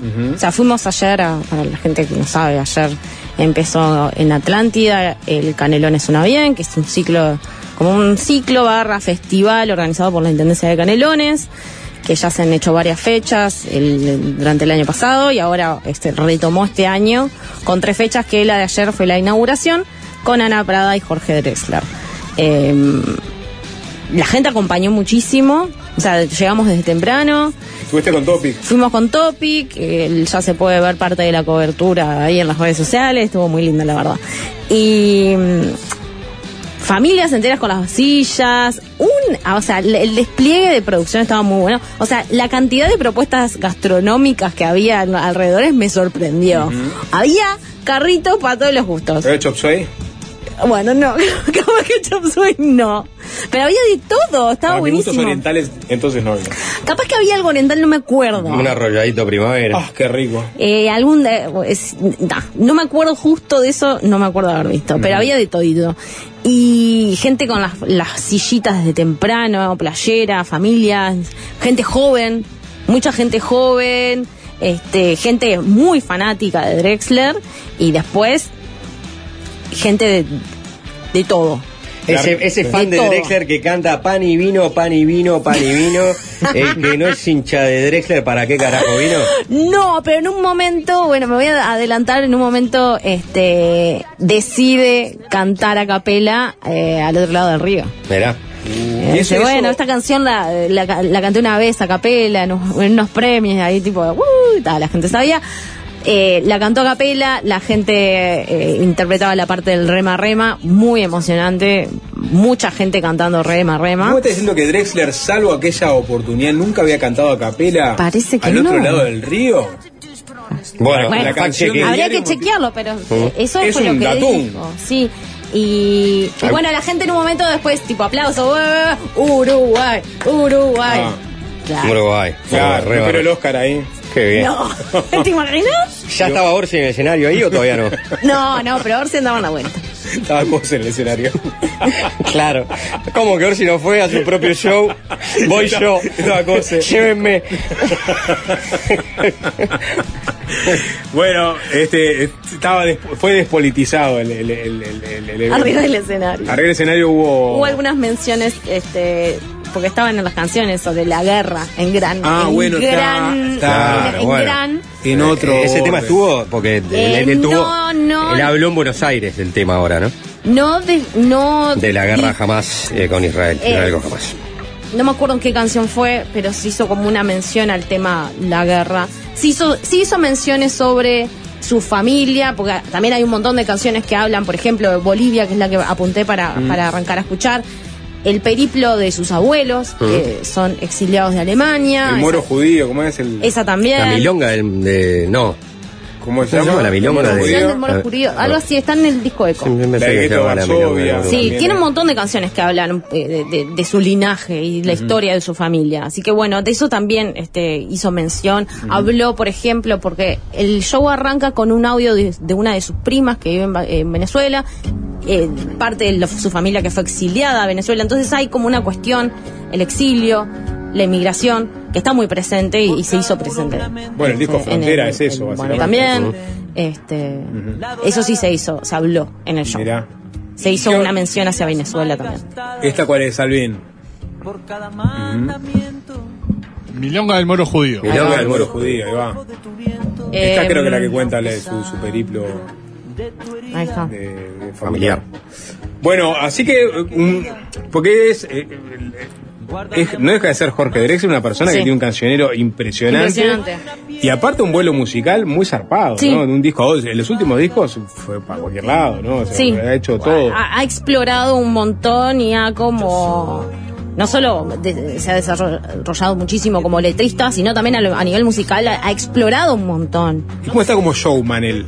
Impre- impecable. Impecable. Sí, buenísimo. Baila, Una banda baila. del carajo, por supuesto. Ujú. Y, y claro, bueno, el tema del baile, que de un tiempo a esta parte se, se ha transformado como en algo también muy presente, desde bailar en la cueva en adelante. Él siempre dice, bueno, en la canción, el don de, de fluir, gracias, pero no bailo. Y de repente su, su música necesitó que existiera un cuerpo para moverlo, que es lo que también habla en ese disco Bailar en la Cueva. Entonces hay un par, gran parte del repertorio de Jorge que es muy bailable y, y se goza. Así. Buenísimo. Y además, por supuesto, eh, la gente que lo, fue a ver a, a la Antel Arena la última vez que anduvo por acá, subió la melaza a tocar. En esta oportunidad también hubo tres tambores. Uno de ellos era Facundo Balta, que fue uno de los invitados del show. Hay, una cercanía con el candombe, por supuesto, muy, muy presente. Y además se manifiesta también en todas estas canciones que son más de tono bailable. Sí, sí, sí. Eh, ¿Qué dijiste? ¿Ibas a arrancar por Bolivia? Sí, la canción Bolivia, que es del disco Bailar en la Cueva, sonó en el repertorio de anoche y, este, bueno, originalmente fue grabada con Caetano Veloso. Es una canción que habla específicamente de, de cómo sus abuelos llegaron a Latinoamérica, específicamente a Bolivia. Buen viaje. Muy- sí, Sí. no, no, tremendo. Muy bueno. Tiene, ta, es que la temática de él, de él va muchas veces por el lado ¿no? de la frontera. Él mismo es un emigrante musical. Ujú. ¿no? O sea, Sí, y, y- y creo que también eso es algo que como que a- atraviesa un poco a su a su impronta, porque también, o sea, el que también es algo que lo ha dicho, el volver a tocar acá, después de estar prácticamente más de la mitad de su vida viviendo en España, significa muchas cosas y, lo atraviesa de una forma muy particular y lo pone y lo predispone a, a una situación muy emocionante. Por ejemplo, ayer en el, en el show estaba toda su familia prácticamente. Y, y también como que dice, bueno, ha, ha dicho en varias notas que como que lo ponen y tiene especial nerviosismo en encontrarse con, su- con la gente de acá. Y, y creo que ayer fue como bastante este impresionante y, y confirm- confirmó el apoyo que tiene Drexler acá. Porque también, o sea, fue un show en Atlántida, que por más que haya sido entrada libre, que eso no es menor, pero no era un martes. Hubo sí. un martes en Atlántida. La gente fue hasta allá. Podrían. Podrían podrían haber ido. Eh, sin embargo, o sea, se puede buscar, hay un montón de, de fotos aéreas y videos aéreos con drones, etcétera. Es contundente el apoyo. Es, es una zona de- que está muy, muy- habitada también. Sí, Y sí, te también. agarras vacaciones, ¿viste? Sí, a la- pero también a la vuelta volviendo a Montevideo te das cuenta que estaba mucha gente volviendo también. Sí, sí, Era un planazo. Era un planazo y fue un planazo y la verdad que fue un show precioso. ¿Cuál es la canción más popular de Drexler en vivo? Fa, Hubo muchas canciones Sea. que fueron recoreadas. Yo pienso en SEA, pienso en Me parece que las canciones Frontera. más viejas, las canciones más viejas fueron las que me parece que tuvieron como más, Mm. este, sin embargo, por ejemplo, Tocarte, que sería como la más reciente, que es la canción con Zetangana, capaz que era la canción que tenía más eh, eh, eh, a- apoyo más joven, Obvio. digámosle, pero sí, yo qué sé. Eh, bueno, eh, al otro lado del río la cantó la gente, Frontera también. Estoy viendo el, el setlist. Este, Me haces bien, por ejemplo, Mm. también una canción re vieja. Este, todo se transforma, también. Sí, hubo hubo muchos momentos donde la gente cantó. Hubo un momento donde se ve que una chica había pues, yo ahí no lo vi, pero había como una chica que pidió especialmente cantar una canción con él. Y ahí tuvo como un momento, por supuesto no se escuchaba nada porque era una chica entre 35 mil personas. Pero hubo un momento que tipo, bueno, la, la mostraron en se puso a cámaras cantar y eso. sola. Y él como que le cedía el micrófono, eh, entre comillas, y cantaba, después apoyó un poco más la gente, pero sí, hubo como mucha también interacción con... Algunos con hacen gente. espectáculos de Lali y otros de Drexler. Algunos eligen, eligen, eligen lo uruguayo. Y si la gente está eligiendo a los uruguayos también, ¿por qué no? Pregunto, sin ningún tipo de intención. Acá claramente ¿Eh? la gente eligió el también el uruguayo. Y sí, y también hay que mencionar a Ana Prada. Ana Prada dulce también, esa pregunta. Ana Prada también dio un show precioso, está buenísimo. El show de Ana Prada. El show de Ana Prada, ¿no? Sí, sí, sí, sí. ¿Cantó la edad del cielo, Orsi, no? No lo, en ese momento no lo vi. Capaz que sí puedo decir que tiró algún pasito. Ah. Sí, lo vi tirar sí, pasitos. Lo enfocaban en la, No. en la pantalla de costado. No, no, no, no. no. Bueno, Cris, dame algo más de Drexler. Ya que un- una vez que, que estamos hablando de Drexler, ¿podemos escuchar una canción más o no? Sí, acá estamos escuchando Tocarte, la canción que colaboró. Vámonos, Víctor.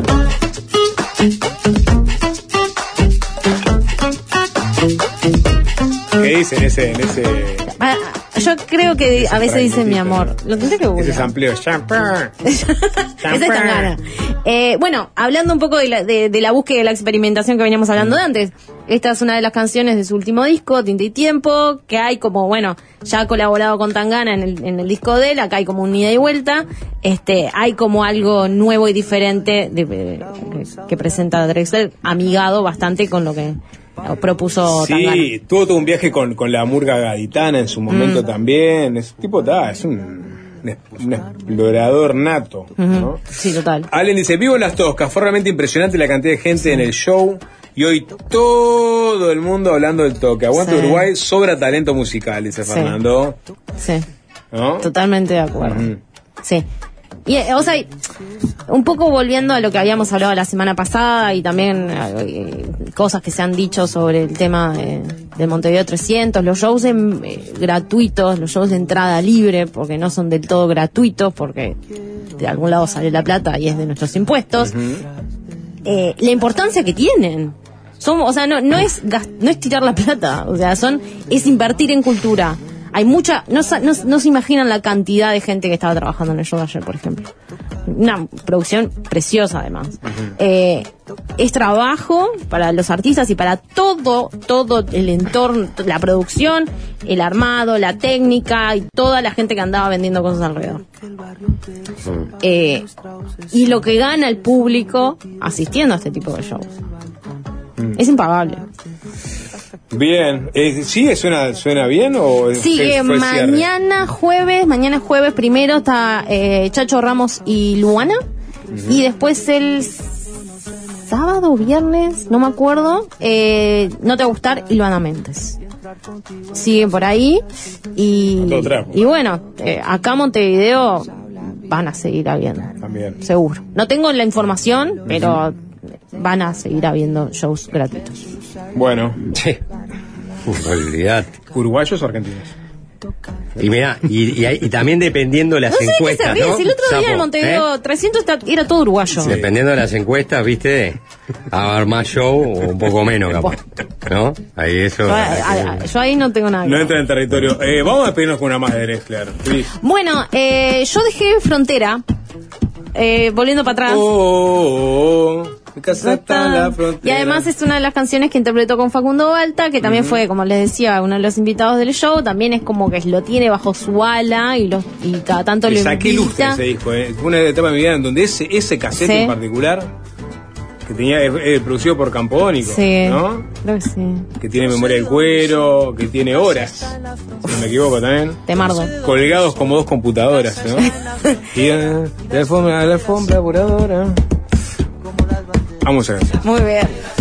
Eh, bueno, Cris. Bueno, no sé, chiquines. sí. Este, siempre lo digo, pero vayan a ver música uruguaya. Y ahora que está la posibilidad de ver algunas cositas con entrada gratuita, con más razón todavía. Sin embargo, Mm. es necesario que se compren las entradas, porque hay que apoyar al artista también desde lo económico. Porque si no, esto no, no se banca. Si no, después tenemos a, a músicos que tienen que arrancar las 8 horas. Que ya son la enorme mayoría. Gracias, Cris. Nos vemos.